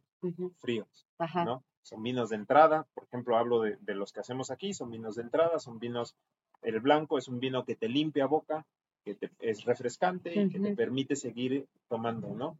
No es un vino hostigoso, no es una acidez que te hostigue y que digas, ah, sí, sí, una copa y ya no quiero más. Entonces es, un- es un vino agradable que, que permite e- esa acción. El rosado igual, es, es un vino, puedes tomarlo solo, puedes tomar como para estar una entradita, algo, y puedes pasar a un plato fuerte. ¿no? Eso es lo que nosotros vemos desde un punto de vista vinificación o vinícola, como lo quieras mencionar, ¿no? Ya el tema aquí con la chef es el tema de maridaje, eso sí no nos metemos. Bueno, pues ahí les voy a platicar, ¿no? Vamos a platicarle que estuvimos jugando justamente con, con los vinos. Y jugando me refiero a hacer mucho cuestión de experimentación y estar haciendo las catas, ¿no? Sacamos, Hicimos de comer sí, nos- y muchas veces. muchas veces. Muchas veces, Así ¿no? es. Apoyándonos también justo en este proceso de, de las recetas que hacemos adicionales Sí, para el que están en. Patreon, por cierto. Justamente empezábamos así de, a ver, vamos a hacer esta con esto que ya tenemos. No, sí casa muy bien, esta con esta, pero con este vino no va, con esto sí. Y entonces así fue, fue justamente como fuimos armando los, los rompecabezas, ¿no? Y por ejemplo, para este vino, el vino blanco, nosotros encontramos efectivamente aromas afrutados, con sabor ácido también. Y nos recordó así, en cuanto empezamos a beber el primer sorbo, el primer sorbo, la primera cosa que dijimos al mismo tiempo fue carambolo. Así, caramolo, Sí, ¿sale? Sí, Ciruela amarilla, piña, jobo, frutas amarillas de estación. Entonces nosotros proponemos que este vino, cuando haya la fruta amarilla de estación, la que sea, se pueda tomar, sí. ¿no? Eh, pero que tenga este cierto grado cítrico o cierto grado a la cuestión de acidez, ¿sí? Alimentos con sofrito. Nos encantó esa combinación de lo que hace un sofrito, ajo, cebolla, pimientos, apio, jitomate, que al momento que se están justamente cocinando con aceite, especialmente el de oliva, comienzan a hacerse dulces y entonces como contraste funcionan perfectamente. Entonces, coci- cocina latinoamericana que ocupa muchísimos sofritos, sudamericana, puede justamente casarse con este tipo de vino, con el blanco especialmente. Sí. Y nosotros, por ejemplo, hicimos con un sofrito, eh, hicimos, Hicimos un jambalaya. jambalaya, ¿no? Que es un plato tradicional de Luisiana Así es. Y eh, de Nueva Orleans. Lleva chorizo. lleva el sofrito, lleva Ajá, arroz, Camarones. camarones y quedó extraordinariamente bien. Sí, sí, sí. Entonces sí. descubrimos justamente que la asociación con arroces, con sofrito, con chorizo, con chistorra, del con productos del mar, da muy bien ese, ese maridaje. Ajá. También encontramos que, sí, por supuesto, la paella, ¿no? Potajes dulces. Hicimos, fíjate, hace poco un potaje creci, que es un potaje de zanahoria. Entonces, cuando tú lo, lo pruebas y obviamente está en equilibrio, pero gana en el plato el sabor al dulce que produce justamente la, La la zanahoria. Pero cuando lo bebes ya con el vino, se hace un equilibrio perfecto. Y ni uno ni otro se, Se matan, se Sí. complementan perfecto. Ujú. Entonces, potajes que tienden a ser dulces o sopas que tienden a ser dulces por los vegetales que se incluyen ahí, como la sopa de cebolla o como el potaje de zanahoria, el de camote, el de papa, van perfectamente bien. Guajolote, cerdo, pollo con orejones, por ejemplo, con uvas, con naranja, con salsas navideñas. Que, ten- que tengan justamente esta tirada a lo dulce o agridulce, irían muy bien con este vino. Y excelente también encontramos el vino blanco para postres. Estuvimos probándolo con sorbetes dulces, con merengues, tarta de cítricos, la tarta de Santiago también subimos a, a nuestro La tarta de Santiago llevaba limón este limón eureka, eureka, y le quedaba excelente. Contrarrestaba sí, súper muy bien. rico. muy bien así en equilibrio. Tarta San Honoré, que, Que ese es también súper dulce. súper dulce, y así entonces como que nos equilibró. Sí. Ya no nos empalagamos, ¿no? quedamos tablas. Ujú. Eh, hicimos también el, el match con pasteles embebidos, con almíbares que recuerdan a la parte árabe, Ujú. almíbares cítricos con Ya. pieles de limón o de naranja, eh, con mermeladas, un toquecito también para hacerlas, valdría la pena también para, para cocinar. Por ejemplo, con la mermelada que nos dio tu mamá hace rato que era de este Piña, no, de la fresa otra. Y de pimiento. con la de pimientos Uh, quedaría rico, excelente. Sí, no, no, así Sí. como entrada, combinándolo en la, la mermelada de pimientos, un queso Ajá. y el vino quedaría muy bien. Sí. Muy sí, bien. sí, Puede sí. ser un queso maduro y, y Ándale. Exacto, quedaría excelente. Bien. ¿Algo que quieras agregar a este vino? No, es que... que- ¿Te causa que- sorpresa Sí, todo lo que sí, sí, encontramos? lo, lo que encuentran, digo, uno está enfocado en tema vino Sí. Técnico. y, y técnico y dices, "Ah, no me imaginaba que, Que se quedaba hacer con todas eso. esas cosas, ¿no? Sí. Y es bastante interesante, ¿no? Aparte, bueno, aquí en las catas siem- siempre les mencionamos que el, que el tema y yo del vino, yo creo que también el, el alimento es 100% emocional. Sí. Sí, dependiendo cómo venimos nosotros, vamos a captar muchas cosas o vamos a dejar de captar muchas cosas.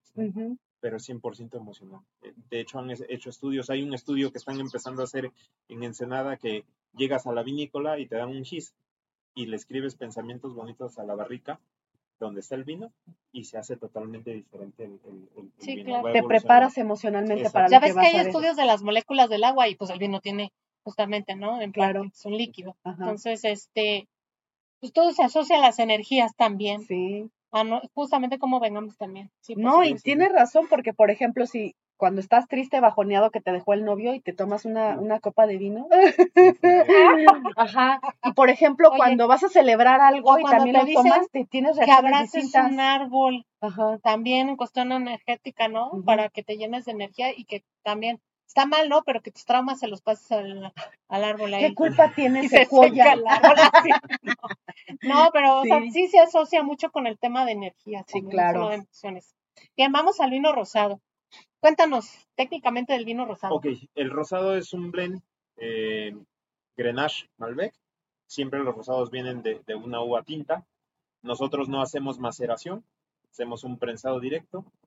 Entonces, la única maceración que, que se pudiera considerar es el tiempo que está en la prensa haciendo la función ¿no? de prensado. Y es el tiempo que está el líquido con la cáscara o con la piel de la uva. Y por eso tenemos un rosado salmón, un rosado muy, muy tenue. Lo ha- nos los han comparado con, con vinos en colores y en aromas y sabores de Provence, ¿no? Este, rosados. Ujú. Y, y bueno, es un, un vino equilibrado, tiene una acidez también característica de los rosados y tiene esas pequeñas notas, notas sutiles de, de durazno o de, o de frutos rojos. Es muy suave, muy Sí. suave. Impacta más el blanco que el rosado. Sí, sí, es muy tenue. Oye, y tenía un premio, ¿no? Sí, eh, el 2022 hay un concurso que se lleva en México todos los años, el México Selection, que es de Bruselas, y concursamos ahí en Guanajuato y ganó su primer medalla de plata. Y luego el, nos fuimos hasta Valladolid de España, que se llevó también eh, el concurso solo de rosados a nivel mundial, y también ganamos una medalla de plata. Qué, Bueno. qué- qué emoción. Felicidades, porque la verdad, No, no, cual- este, no sé, siendo- fácil, pero no. no, y aparte siendo tan jóvenes, o sea, tan, me refiero a que llevan poco tiempo, que ya hayan logrado este, pues estos premios, imagínate cuando ya lleves más tiempo te vas a llevar todos. No, Dios. Sí, porque Claro lo que sí, importante claro no es que llegar, sí. sino Mantenerse, mantenerse, Sí, sí, claro, claro, ¿no? sí, no dormirse en los laureles. ¿eh? Exacto. No, porque, eh, bueno, en el tema del vino hay, hay dos factores que te debes enfocar, depende de lo que quieres. ¿Quieres mucho volumen? Entonces te vas a producción. ¿no? Calidad. O quieres calidad. Ujú. Nosotros nos enfocamos a calidad, ¿no? Poca producción, pero con muchas concentraciones, Muy bien. Bien, pues ahora van nuestros hallazgos. Para nosotros también identificamos aromas afrutados, frescos, con sabores ácidos. Recuerdan los frutos rojos, a la fresa, ligeramente a cereza, cereza, rosas, higos, chabacanos, o sea, mucho oriente, como Sí. que cerramos los ojos y nos mandó oriente. sí. Perfecto con quesos de oveja, vaca frescos y queso botanero. Extraordinario maridaje. ese. Sí. Ensaladas con dátiles, arándanos, pasitas, frutas como manzana, piña y pera, guayaba, higos, naranja, frutos secos, chile, Chile chipotle, también le va muy bien. miel. Le va muy bien. Y la miel, que es del Valle del Mezquital, porque hicimos la comparación entre Del- miel comercial Ajá. Y la del Valle y del miel del Mezquital. Valle del Mezquital. Y se lleva extraordinariamente Totalmente bien. otro sabor. Sí, Sí. sí, sí, sí. Pescados blancos empapelados o al vapor, pulpo a la gallega, Ajá. patatas bravas, pollo y cerdo pibil. También con cochinita pibil, quedaría excelente. Postres árabes con esencia de rosas, miel, ates de tejocote y, Y membrillo. membrillo. Sí, El membrillo, mira. sí. Todo eso le bien. encontramos, ¿no? Todo eso lo encontramos. Y tiene más, ¿no? Por supuesto. Sí. Y este, háblanos, bueno, no sé si quieres agregar algo más. Sí, yo, yo te quiero hacer una pregunta, teacher, para, para to- toda la gente que nos está viendo. Eh, siempre, siempre que viene un- un- unas personas acá, pues, en- ¿con qué podemos maridar? ¿No? Y algún tip que nos des, decir, mira, lo, lo esencial, lo básico que tienes que hacer para maridar una copa de vino o un vino, tienes que cuidar estas cosas. Y con eso eh, partes. Ya de ahí puedes empezar a jugar y, y qué tan creativo quieras ser, ya, depende de cada quien, ¿no? Ajá. Pero lo básico que debes de cuidar son estos. Por ejemplo, yo lo que les digo, algo muy esencial es la copa, ¿no? Claro. La temperatura. Pero al mezclar con alimentos, ¿qué podemos hacer? ¿Qué, qué puntos son los más, eh, o la columna vertebral que debemos siempre estar manteniendo? Primero identificar, porque hay dos maneras de maridar un vino. La primera es tener el menú y a partir de ahí decidir qué vino podría tenerlo, que es la más difícil. O la segunda es agarrar la botella y decir, ah, va con esto, ¿no?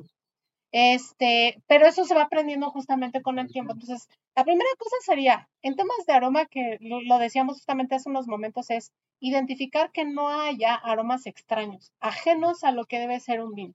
Si huele a vinagre, si huele a jabón, si huele a, a, este, a establo, pero demasiado concentrado, ¿no? Esos aromas que, que nosotros ya no son, eh, que nos Agradables. causan ajá, a- agrado, pues, que son repulsión por- repulsión, es por algo. Y el, el cuerpo es muy sabio. Entonces te está diciendo no lo tomes por algo. Esa es la primera. La segunda es, puedes hacer un contraste, pero con eso hacer un equilibrio y hacer ese complemento. Entonces, pero no siempre es así, ojo.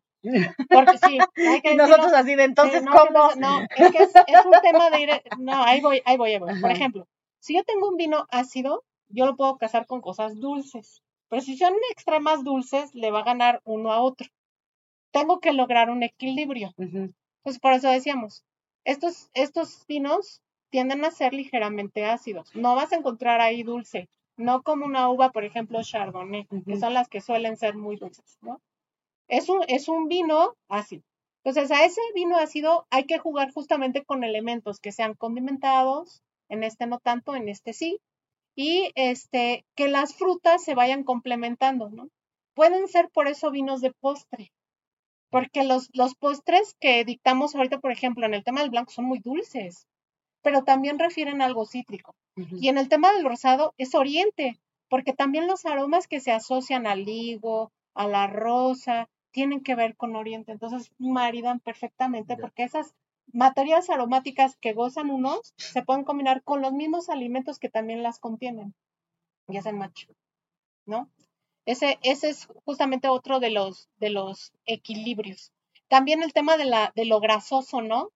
Eh, sabemos que, por ejemplo, los foies, todo lo que es el foie gras y alimentos que tienen mucha grasa, para romper la grasa necesitas también o algo muy dulce o, O algo, algo muy ácido. ácido. Exactamente. ¿no? Y entonces, por ejemplo, podemos jugar con, con un vino de, de Sauternes, de estos que son súper dulces blancos para un foie gras, y lo llevan perfectamente porque te están limpiando también eh, la, la El lengua, el paladar. paladar, ¿no? y van quitando justamente la, la grasa. Y lo mismo al revés, en el tema de los postres, pues voy logrando justamente ese equilibrio y voy limpiando también el paladar para recibir el siguiente bocado. Entonces, esos son como cosas muy básicas. Lograr un equilibrio. Y muchas veces se gana jugando, ¿no? Ir entendiendo lo complejo, ir probando y saca tu botellita, dale un traguito. Si uno mata al otro en lo que vas entrenando tu, tu memoria gustativa, no está bien, no está haciendo match. Por eso decíamos al inicio también, ¿no? Para todo hay match. O sea, tú puedes maridar vinos para lo que quieras, para moles, para barbacoa, para pozoles, para tacos, tacos de marisco, tacos de pulpo, de lo que quieras en cocina mexicana. Y es algo que también hay que aplaudir, ¿no? Y hay algo, es algo que debemos sentirnos orgullosos. Los vinos americanos y en especial ya los vinos mexicanos también son un referente ya mundial, así como es la cocina mexicana. ¿Por qué no casar la cocina mexicana Con los vinos mexicanos? Por supuesto que se llevan bien y por eso cuando ya lleguemos al tercero, que para mí fue maravilloso. ¿no? Este, justamente nos adentramos a entender que el vino no necesitas tú comer algo muy especial para poderlo beber. O sea, puede ser tan cotidiano como tú quieras y hacer esa comida extraordinaria. No tiene que ser un día de fiesta. Sí, sí, sí. sí, Lo que pasa es que ahí vamos a romper un paradigma, ¿no? Porque sí hay como tablas este, que siempre se nos han dicho. Yo recuerdo cuando estaba estudiando la carrera y tuve mis clases de, enología y vitivinicultura, que nomás fue una embarradita, no creo que yo soy experta en eso. Pero sí había tablas donde te decían, ¿no? Por ejemplo, los vinos blancos solo se maridan con pescado y las carnes rojas solo se maridan con vino tinto. Pero hoy en día sabemos que no es cierto, que un buen vino este, tinto, que no esté, que sea mucho más eh, joven, puede casar excelente con un pescado, dependiendo de cómo hagas el pescado también. Y o sea, el tipo de depende de, muchas cosas. Exacto. Porque hay pescados grasosos, hay pescados rosados. o Así sea, es. Como un el- salmón, ¿no? Por que- Es lo que ejemplo. les digo, tienes como que identificar el ingrediente para ver con qué se casa. O sea, eso de decir, el vino blanco solo va con cosas blancas, Ajá. no, ya les acabo de decir el, el foie gras, ¿no? Es que es lo que te digo, esas eran O- como o las... los- o hay, hay incluso algunos, algunas carnes eh, oscuras que se toman con este tipo de vino, pero esos vinos tienen también su propia personalidad y peso y son fuertes. Es que es a lo que voy, o sea, es romper este paradigma de Sí. decir, Siempre eh, hay excepciones. yo voy a convertir mi cocina en, en, este, en un sitio de alquimia, ¿no? O sea, yo, eh, y eso es parte del aprendizaje que tiene uno que tener con el vino cuando ya vas a empezar a consumirlo. Es generar como tu propia biblioteca gustativa, ¿no? Entonces. Voy a comprar uno, este, lo voy a abrir, voy a ver a qué me sabe y entonces voy a dejar ir mi imaginación y voy a ver con qué lo puedo contrastar de lo que puedo hacer de comer. Y así es como tú vas generando tus propias ideas, tus propias recetas, tus propios maridajes y este y eso es lo padre, o sea, descubrir este los vinos mexicanos, ¿no? ¿A qué me sabe esta uva? ¿A qué me sabe esta otra? Esta marca, por ejemplo, esta otra, etcétera. Y que son perfiles. Claro. ¿no? ¿Por qué? Porque podemos tener un Chardonnay de La Baja, podemos tener un Chardonnay de, de San Luis o, o de Querétaro, te van a dar totalmente diferentes Sí. aromas, sabores, pero es el perfil del famoso terroir, implica todo eso, el microclima, ¿no? Sí. Es, es todo eso y entender que, que no todos nos va a saber igual. Exacto, y, y eso también es algo con lo que a mí me gustaría este, comentar, de romper eso de que no todos tienen la verdad absoluta. O sea, si a mí me sabe a tal cosa y casa con tal cosa y no falta el que te dice, no, es que no sabes de maridaje y mira, yo te voy a enseñar. Y, no, es que cada quien tiene su propia manera de ver las cosas. Y si a ti te gusta y casa con lo que tú quieres, pues esa es tu receta y punto, ¿no? O sea, eso no quiere decir que sea menos o sí, más mucho es cuestión de gusto. porque es como la comida misma, o sea, a ti te encantará los nopales y yo los odio. Y yo- pero eso no quiere decir que yo sea más menos o que no, simplemente el sabor, la textura no me gusta, ¿no? Pero benditos nopales. Así porque me dice, ¿cómo es posible que no te gusten? No me gusta. Eres hija del nopal Ajá. y dices que no. No, y me siento muy orgullosa, pero de- es que eh, la sensación babosa del nopal no me gusta, ¿no? Y por ejemplo, a mí el chocolate me fascina y ella, quítate, porque es que yo, ¿cómo no te puede gustar? Es lo es mismo. ance- ancestral. Sí, y yo, Chocolate. ¿cómo es posible? Sacrile. No, lo siento. Aquí ya nos estamos desnudando, amiga. Ya no digas más. Va, Bueno. Vamos con el tercero. Háblanos del vino. El tinto. En el tinto es un blend de tres uvas, es un Syrah Cabernet Sauvignon con un toquecito de Malbec. Nosotros en los vinos de entrada trabajamos con lo que son las duelas, que son roble francés americano, son tiras. Los toneleros, que son las personas que fabrican las, las barricas, cuando trabajan un- una madera y están los famosos nudos de madera o, o- o quedan recortes o lo que sea, no desperdician. Entonces, tienen el mismo tostado, una duela, tiene el mismo tostado, intenso, medio o, normal. Y nosotros, ¿para qué utilizamos la duela? Para dar esos pequeños toques amaderados, muy sutiles, pero mantener mucha fruta. Hoy la gente cada vez busca vinos más afrutados, más, con, con más, este, más, más viveza, ¿no? El- el- la madera sí, sí te da unos toques, pero son vinos muy robustos, ¿no? Y la gente, hay mucha gente que no le gusta el vino robusto, ¿no? De lo que es la guarda, Sí, del tiempo. se les hace muy madera, pesado. Muy pesado muy fuerte. Sí, no lo, ¿no? no lo aguanta. Entonces, pero la madera da unos toques sutiles de, de café o de tabaco o de humo Ujú. que a, a nariz son muy ricos también. Sí. Pues aquí estamos ante un vino fr- franco lo que percibimos en nariz, lo percibimos en boca, Sí. lo que es como eucalipto, como café, algunas pequeñas notitas de, de, de tabaco, ¿no? Ajá. Grosella.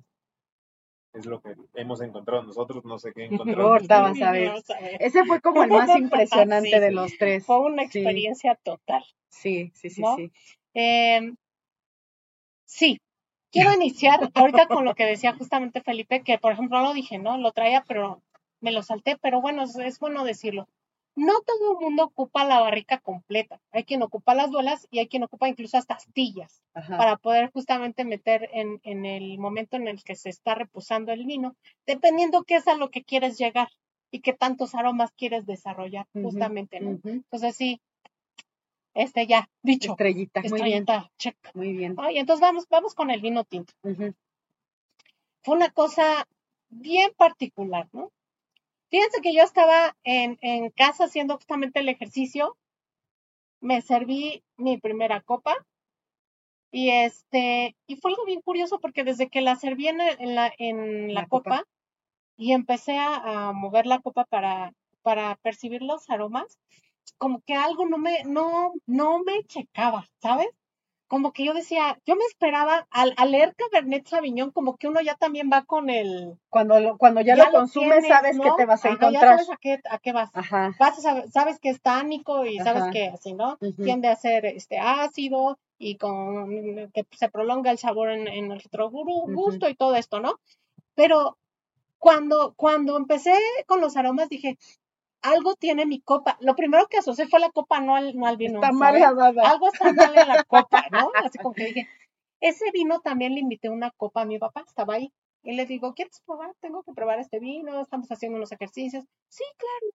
Entonces, a él le puse otra copa, por supuesto. Hay algo que tienes que sumar a lo que, por ejemplo, nos decías de que exactamente la copa es, sí es importante. Es, es un, digámoslo así, es un vaso hecho para el vino. Está in- con ingeniería creado para lograr lo que tienes que, este, justamente, Es una extensión del vino mismo, la copa. exactamente, que tienes justamente que percibir de él. ¿no?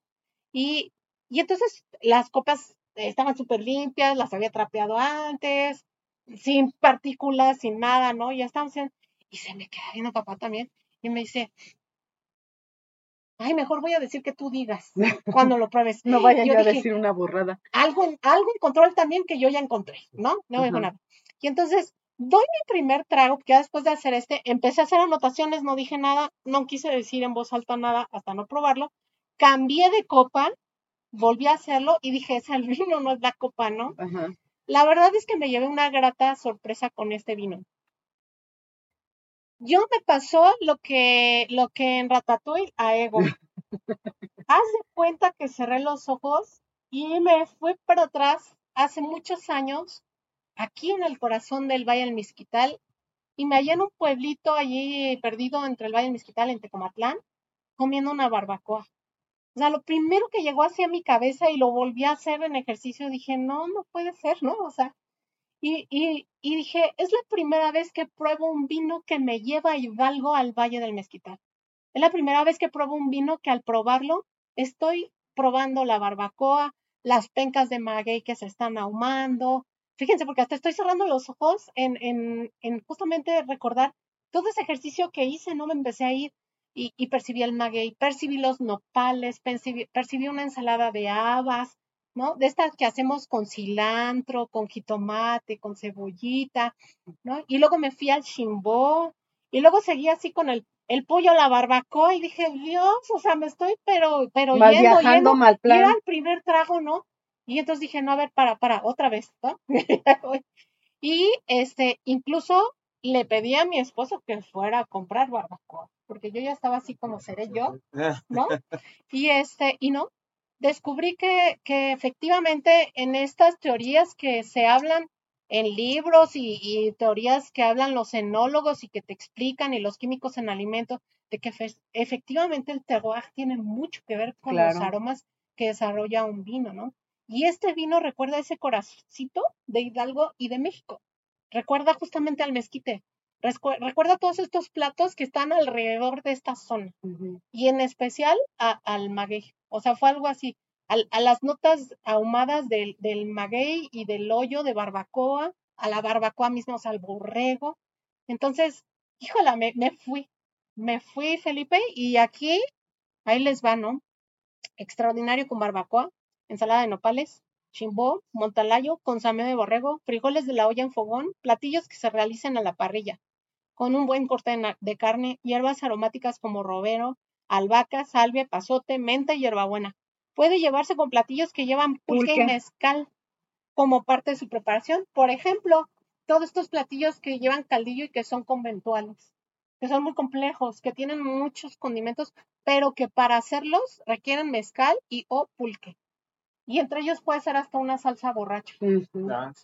Entonces, Sí. estas salsas borrachas con quesos añejos que suelen ser muy fuertes, con este vino irían muy bien, Perfectos. ¿sí? Eh, chiles secos y picantes también, chiles ahumados y penetrantes como el chile morita y chipotle y también el chile pasilla. Y si te das cuenta, son chiles que se ocupan aquí en la región. Sí, sí, sí. ¿no? sí. Entonces, es- fue para mí, la verdad, una sorpresa, porque yo iba esperando el típico Cabernet Sauvignon. Y te soy sincera, a mí, en gusto, no me encantan. Prefiero yo otros, otras variedades de uva tinta para probarlos. Y este fue una sorpresa para mí. O sea, es una invitación a abrir otra botella en el momento en que esté degustando una barbacoa, por ejemplo. Uy, sí, sí, sí. Sí. Fíjate, eh, les voy a comentar, eh, toda la maquinaria que tenemos, vienen técnicos a, a darte la capacitación. Y en la embotelladora trajimos a un argentino. Y curioso, los argentinos no comen picante, eh, no comen barbacoa, no comen muchas cosas. Pero este era como un bicho raro argentino. Sí. Mexicanizado Sí. tal vez. comió picante, tomó mezcal, comió barbacoa y cuando fuimos a la barbacoa, dice el, el clásico tono, che, mira, aquí debes tener un, un- un vino, porque Ajá. esto va con vino, ¿no? Sí. Oye, pero son las 7 de la mañana. No, ¿Qué déjate importa? joder, esto lo puedes tomar. ¿no? Sí. Y sí es cierto, ahorita que estás diciendo es barbacoa, ¿no? Ujú. Y- y, bueno, no, no se te ocurre por, porque dices, no, y si la gente no lo acepta, porque tenemos esa tendencia a que el vino es elitista, Sí. ¿no? Y, y, y no, ¿cómo, ¿cómo vas a comer? Porque también somos... Como barbacoa con vino tinto, ¿qué te pasa, no? Sí. Ajá. Así. Y- Pero imagínate que, por ejemplo, uno que toma refresco, ¿no? O No, sea, que la barbacoa te la tomas con un refresco, generalmente. Aunque sea a las 7 de la mañana, le metes el refresco. Mejor tome vino. Pero imagínate cómo tu proceso de digestión sería mucho mejor si le metieras una copa de vino tinto. No, Claro. no te caería tan pesada la barbacoa, por ejemplo. ¿no? Te está ayudando a hacer justamente esa digestión y aparte te está ayudando a disfrutarla a Sí. los dos. Y cortar la grasa. Exacto. O sea, ya mataste ahí tres, tres, tres pájaros de un tiro. Sí. Sí.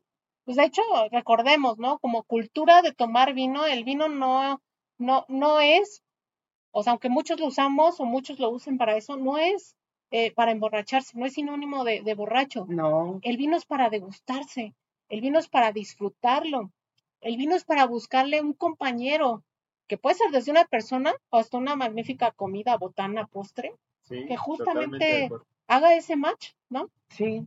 Entonces, este, No, pues, ¿y sabes cómo, de, cómo sabes que no es para emborracharse? Ya los viera yo en una cruda con un vino. no, Es la muerte. Entonces, ahí es donde uno sabe, el mismo cuerpo te está diciendo, no, con esto no, No, porque te mueres. Es Recuerden horrible. que siempre dicen que una copa de vino, los dicen los doctores, no lo digo yo, ¿no? Una copa de vinito todos los días es este es Bueno para la salud. ayuda para la salud, porque justamente está ayudando a digerir, a limpiar las arterias y las venas. Sí. Bueno, pero un mal consejo, ya si dicen por ahí que ya encarregado el ratón, que no nos pase el empezar a sentir muy rápido Ajá. la rotación y traslación de la Tierra, Eso me encanta. yo Copa soy de de- esas. copa de vino, copa de agua. Ajá, Copa de vino, copa de agua, el vino o el alcohol deshidrata sí. y hay que estarnos hidratando Sí. y van a ver que este, vamos a tardar un poquito más en... Y yo aumentaría comiendo, ¿no? Sí, también, también comiendo, comiendo sí, algo comiendo. para no estar con el estómago vacío. vacío. Sí, Pero tranqui, e- este es tranqui. Ese es, ese es un proceso donde lo platicas, Lo disfrutas. disfrutas, exacto. Sí, no sí, sí. rapidín. No, No. no, no, no. No, no, no, amiga, no. Pues esos son re malos, amiga, aparte no, ya no, sabes. no, no, los vinos son para disfrutarse. Así es. ¿eh? Tienen por eso su propia personalidad. Es correcto. Muy bien. Así es. Pues bueno, nada, ya te- hemos terminado. Hemos terminado y queremos agradecer justamente Sí. a Felipe esta invitación. Gracias por, por este, justamente este patrocinio, por darnos la oportunidad de venir, por creer en nuestro proyecto. Ay, Claro. sí. Eh, el, el agradecimiento es mutuo, ¿no?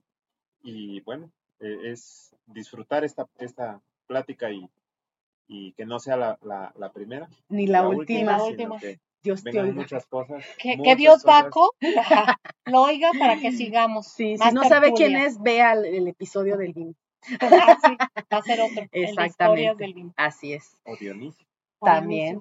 Dionisio. Así es. Dios del vino. Muy bien. Pero bueno, chicas, siempre será un gusto y si esta es su casa, realmente de corazón se los digo. Ay, Gracias. gracias. y, y esperemos que podamos seguir haciendo cosas diferentes y sacando cosas diferentes en las que juntos sumemos y, y bueno, mostremos otra cara de las cosas, tanto de la comida como, como del vino, ¿no?